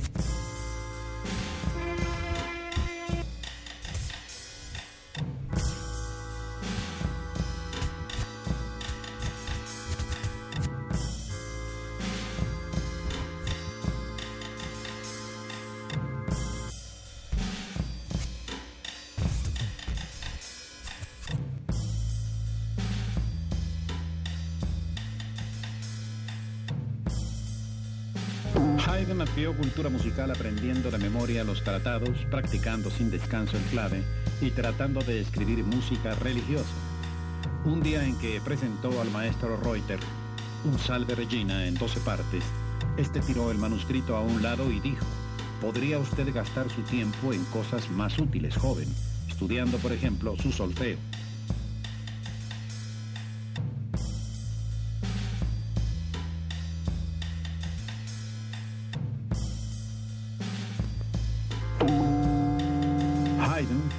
Siempre en enredos. Una vez con sus compañeros trepó a un andamio altísimo que circundaba el palacio de Schönbrunn. La emperatriz los vio desde una ventana y ordenó al director de orquesta Reuter que les administrara una buena paliza. En otra ocasión cortó con unas tijeras la coleta de la peluca de un compañero del coro. El matrimonio de Haydn con María Anna Keller, hija del barbero que lo protegió en sus días de miseria y de gran penuria, fue motivo de días aciagos para el compositor, dado el carácter de esta mujer. Se dice que a los constantes gritos y pleitos de su esposa, el apacible músico le respondía con una sonrisa que la enfurecía más hasta llegarla a convertir en una bestia infernal, según decía el propio Haydn. Hubo de separarse de ella, aun cuando al fin de sus días volvieron a reunirse. Una vez separado de su esposa, Haydn se sintió tan solo que aceptó un romance con la cantante Luisa Pozzelli, quien obligó al maestro a firmar un documento redactado en la siguiente forma. Prometo a la señora Luisa Pozzelli que en caso de pensar en casarme otra vez, no he de hacerlo sino con ella, y me quedo viudo, le dejaré después de mi muerte una pensión de de Viena. Como renta vitalicia. Y en testimonio, para que lo haga constar donde le plazca, firmo la presente yo, Franz Joseph Haydn, maestro de capilla de Su Alteza el Príncipe Esterházy, Viena, 23 de marzo de 1800. Continuando con el concierto para violín y orquesta número 3 de Mozart, escucharemos Escuchamos los, dos primeros movimientos de la sinfonía número 44, La tristeza de Inicialmente escuchamos los dos primeros movimientos de la sinfonía número 63 en do mayor de Joseph Haydn la Rosolana, igualdad de Joseph Haydn. Inicialmente este compositor primer diferencia de sus predecesores por el carácter popular de muchas de sus obras, con la orquesta Filarmonía Húngara, los cuales encierran motivos muy característicos de su tiempo. Presentaremos a continuación Escuchamos los dos primeros 47 de la sinfonía número 44, La tristeza de Franz Joseph Haydn. El primero alegro y el segundo un poco adagio cantado. Inicialmente escuchamos los dos primeros movimientos de la sinfonía número 63 en do mayor. Enseguida escucharemos los movimientos tercero adagio y cuarto final Continuando con la sinfonía, de la sinfonía número 44, La tristeza de Franz Joseph Haydn. Escucharemos el tercer movimiento. Menueto de trío, continuando con la sinfonía número 63 en do mayor de. Pues también precursores del hip hop mexicano, aunque los artistas del hip hop no los reconozcan, y precursores también de la salsa rock y esas fusiones de entre el rock y, y tropical que detonaron mucho en la época del ska, mediados de los 90. Sí. Eh, la Candelaria, una banda súper importante, proveniente de la colonia Las Águilas, eh, integrada por José Miguel González, eh, Jaime Alejo, Rafael Boris Márquez, el que era tecladista de Los Amantes de Lola, Miki Guidobro, que fuera más tarde bajista y vocalista de Molotov, y este Melchor Melesio, a quien aquí le rinden un tributo y lo ponen como a la par un poco como de estas personalidades atribuladas de músicos emblemáticos como lo es Haydn. Eh, Franz Joseph Haydn. Franz Joseph, de la escuela de Viena. Exacto, vienes, vienes como Beethoven. Ahí nada más. Y yo recuerdo alguna vez eh, a principios de los 2000 comiendo con algún amigo en la colonia Roma que pasó a Abel Membrillo y dijo, ah, mira, ahí va Abel, este, se cambiaron aquí a la Roma y están ensayando los Nena. Por, por aquí, entonces creo que habían mudado ya esas fuerzas básicas de las águilas Órale. ahí a la, a la colonia Roma. Y una cosa muy padre, José Miguel, que si tú lo veías tocar, eh, era un tipo que se tomaba su tiempo frente a su este teclado farfisa, que es análogo, entonces decías, "Eh, ya, ya se me calentó, entonces tengo que dejar que se enfríe un Que se poco enfríe tantito. para volverle a dar y siempre se veía que lo disfrutaba mucho y ahorita escuchando este, este bloquecito Mau, me quedé pensando en que era la estafeta un poco anterior a toda la movida también ele- electrocumbia que vino después del, de esa Eh, Soma Roma Condesa también. Sí, yo creo, bueno, sí, como que ahorita que escuché esto, la, el homenaje a, al maestro baterista y a, y a Haydn, dije, oh no, hemos encontrado al maestro de producción de resistencia, que no sabíamos que era, pero... un poco de reminiscencias también de ese de ese humor cáustico de Sí. que, que le encontramos a Changorama por ejemplo O, o a nuestro querido Ballet Acuático, Ballet Acuático o. Sonido Laguna Verde. estos como mashups ahí que son entre radiofónicos y musicales Sí, o sea, aquí no sé si se habrán encontrado que como un audiolibro o no sé qué pasó, pero qué divertido está. Si usted nos está escuchando y alguna vez vio a la Candelaria en vivo, escríbanos o échenos un, un telefonazo. Escríbanos en arroba R modulada en Twitter o resistencia modulada en Facebook. Porque, ah, también está el teléfono en cabina que Sí, es... porque dijiste que nos llamaran. Ajá. Si alguien estuvo al Cincuen- 55 eh, 36 89 89, ese no era, ¿o sí? Ah, ¿verdad, Mauricio? ¿Que no era el 54 12, según yo? 55 23 54 12. Vámonos. A ver otra vez. 55 23 54 12. Tienes una memoria formidable. Increíble, Mauricio. fotográfica. Fotográfica, mano, como José Luis Cuevas. antes de que tuviera que escribir todo en libretita. Decía. ¿Qué, qué vericuetos tiene el rock mexicano que uno se llega a encontrar eh, esas, esas cosas por ahí, no? O sea, como que todo está perdido entre los EMI, los Sony, los, los Virgin Records, los BMG y, y van relegando estas, estas cosillas ahí perdidos que uno tiene que encontrarse a, a cifras indescriptibles ahí en el tianguis del, del Chopo, man. Pues sí. Y bueno, pero también por un lado que qué bueno que la delicia pueda ser eh, pues también de unos pocos, ¿no? Porque Pues, o, o redescubierta en todo caso para Sí. ver si agarra su segundo aire o su segundo vuelo y, y qué mejor que sea de unos poquitos más. claro, ¿no? también Sí tiene su encanto que sea que sea íntimo. que sea íntimo, que no sea multitudinario, porque a veces lo multitudinario puede exigir otro tipo de dinámicas, como Sí. justo justo Café Tacuba, porque también vino Café Tacuba, yo recuerdo que vino también mucho de, de un culto similar en el que los Botellita Sí. de Jerez iban a verlo y Arau les decía, ya, graben su primer disco que están muy cañones, que está muy chido su onda y tocaban solo en El Hijo del Cuervo y Ándale. en el look y, y eran ¿Cuál era el hijo del cuervo? ¿Dónde era el hijo del en de Coyo- Coyoacán? en Coyoacán. Híjole, que Sí, entonces, pero en la época que eran chidos, mi mamá. Ah, pues ya es que ya iba a decir una barbaridad, pero qué bueno. Qué bueno que me detienes. Pues nosotros no hay que detenernos con Rico y Gozoso, este disco maravilloso de la Candelaria que estamos Vamos a seguir. que estamos ricureando y gozoreando. Hecho Y vamos a ir con track 7 y track 8, Princesa y Hace Tiempo y luego regresamos para Ya casi despedirnos, mano. ya casi despedirnos. Afortunadamente, creo que va a ser la primera vez que un, que un ¿Disco va a sonar completo? Va a sonar completo, hay que ver si Es un disco si corto. ¿no? Es un disco cortito. Es un disco cortito. Menos bla bla bla. Y más jajaja. Vámonos. Vámonos.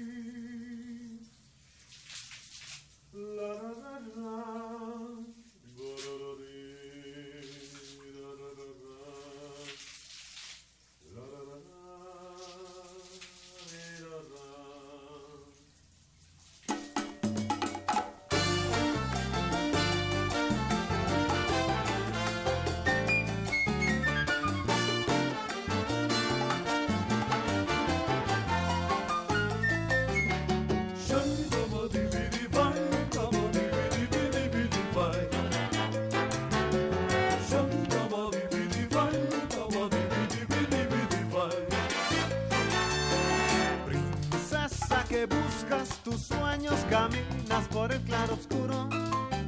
El blanco te da los colores, el negro bifurca el camino. Eso que dices, eso que piensas, calor que te sale del pecho, eso que sientes, es lo que siento,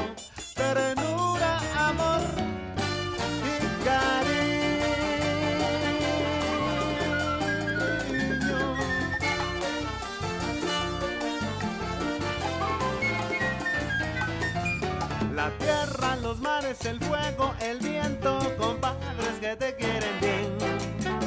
Colmada de rayos de luna, dime princesa si tú quieres ser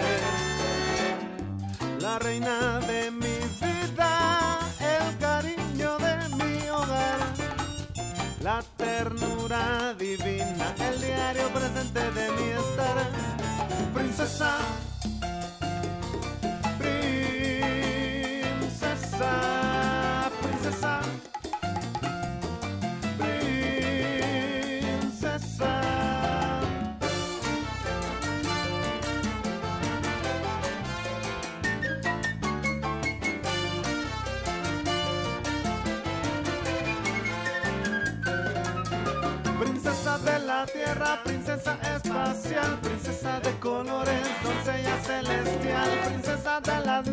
Del sol y de la luna, ternura concedida, espuma de coral, del viento consentida, las olas se revientan,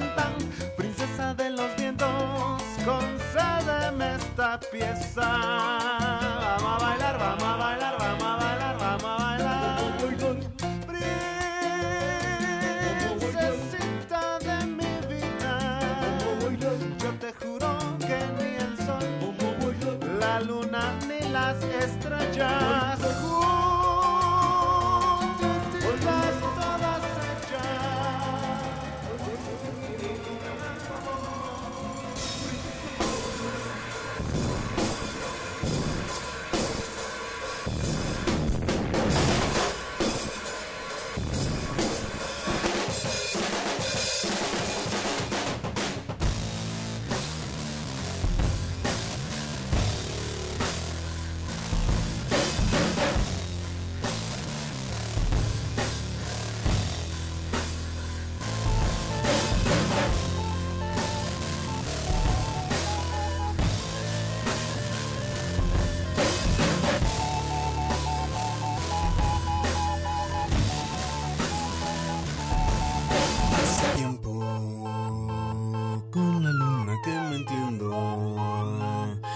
Se hace un rato con las tardes por las noches y hasta veces todavía por las mañanas.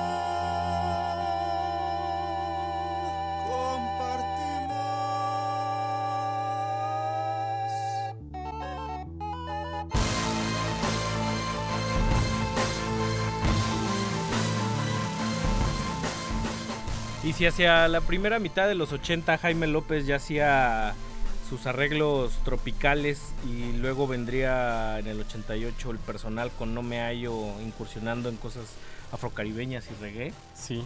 Pues la y, y con mucha cosa cómica. Ajá.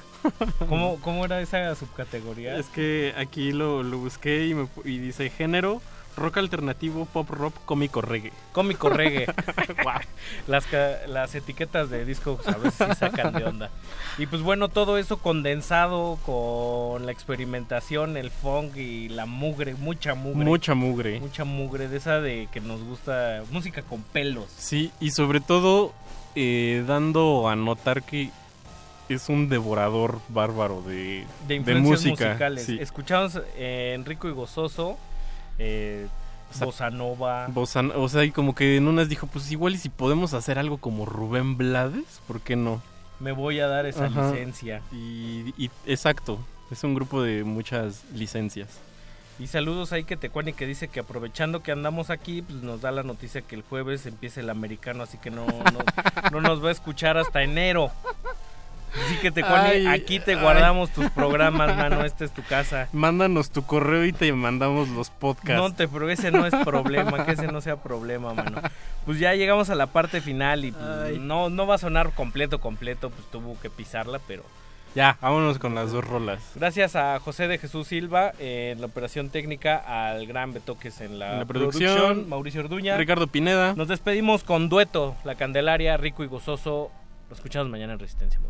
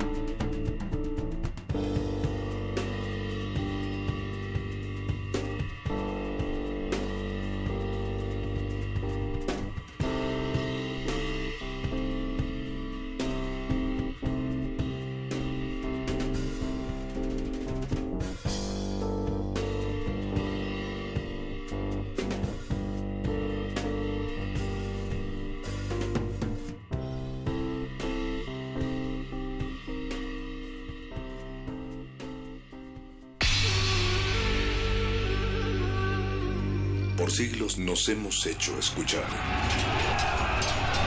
Nacimos como parte de esa inmensa mayoría. Hablar, Escuchar. debatir, proponer, cuestionar. Está en nuestra naturaleza. Seamos instrumentos de conciencia de nuestro pueblo. Usamos el sonido porque atraviesa obstáculos. Muros, fronteras.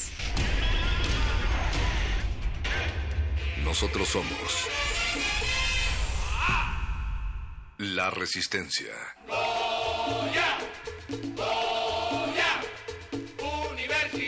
Resistencia modulada.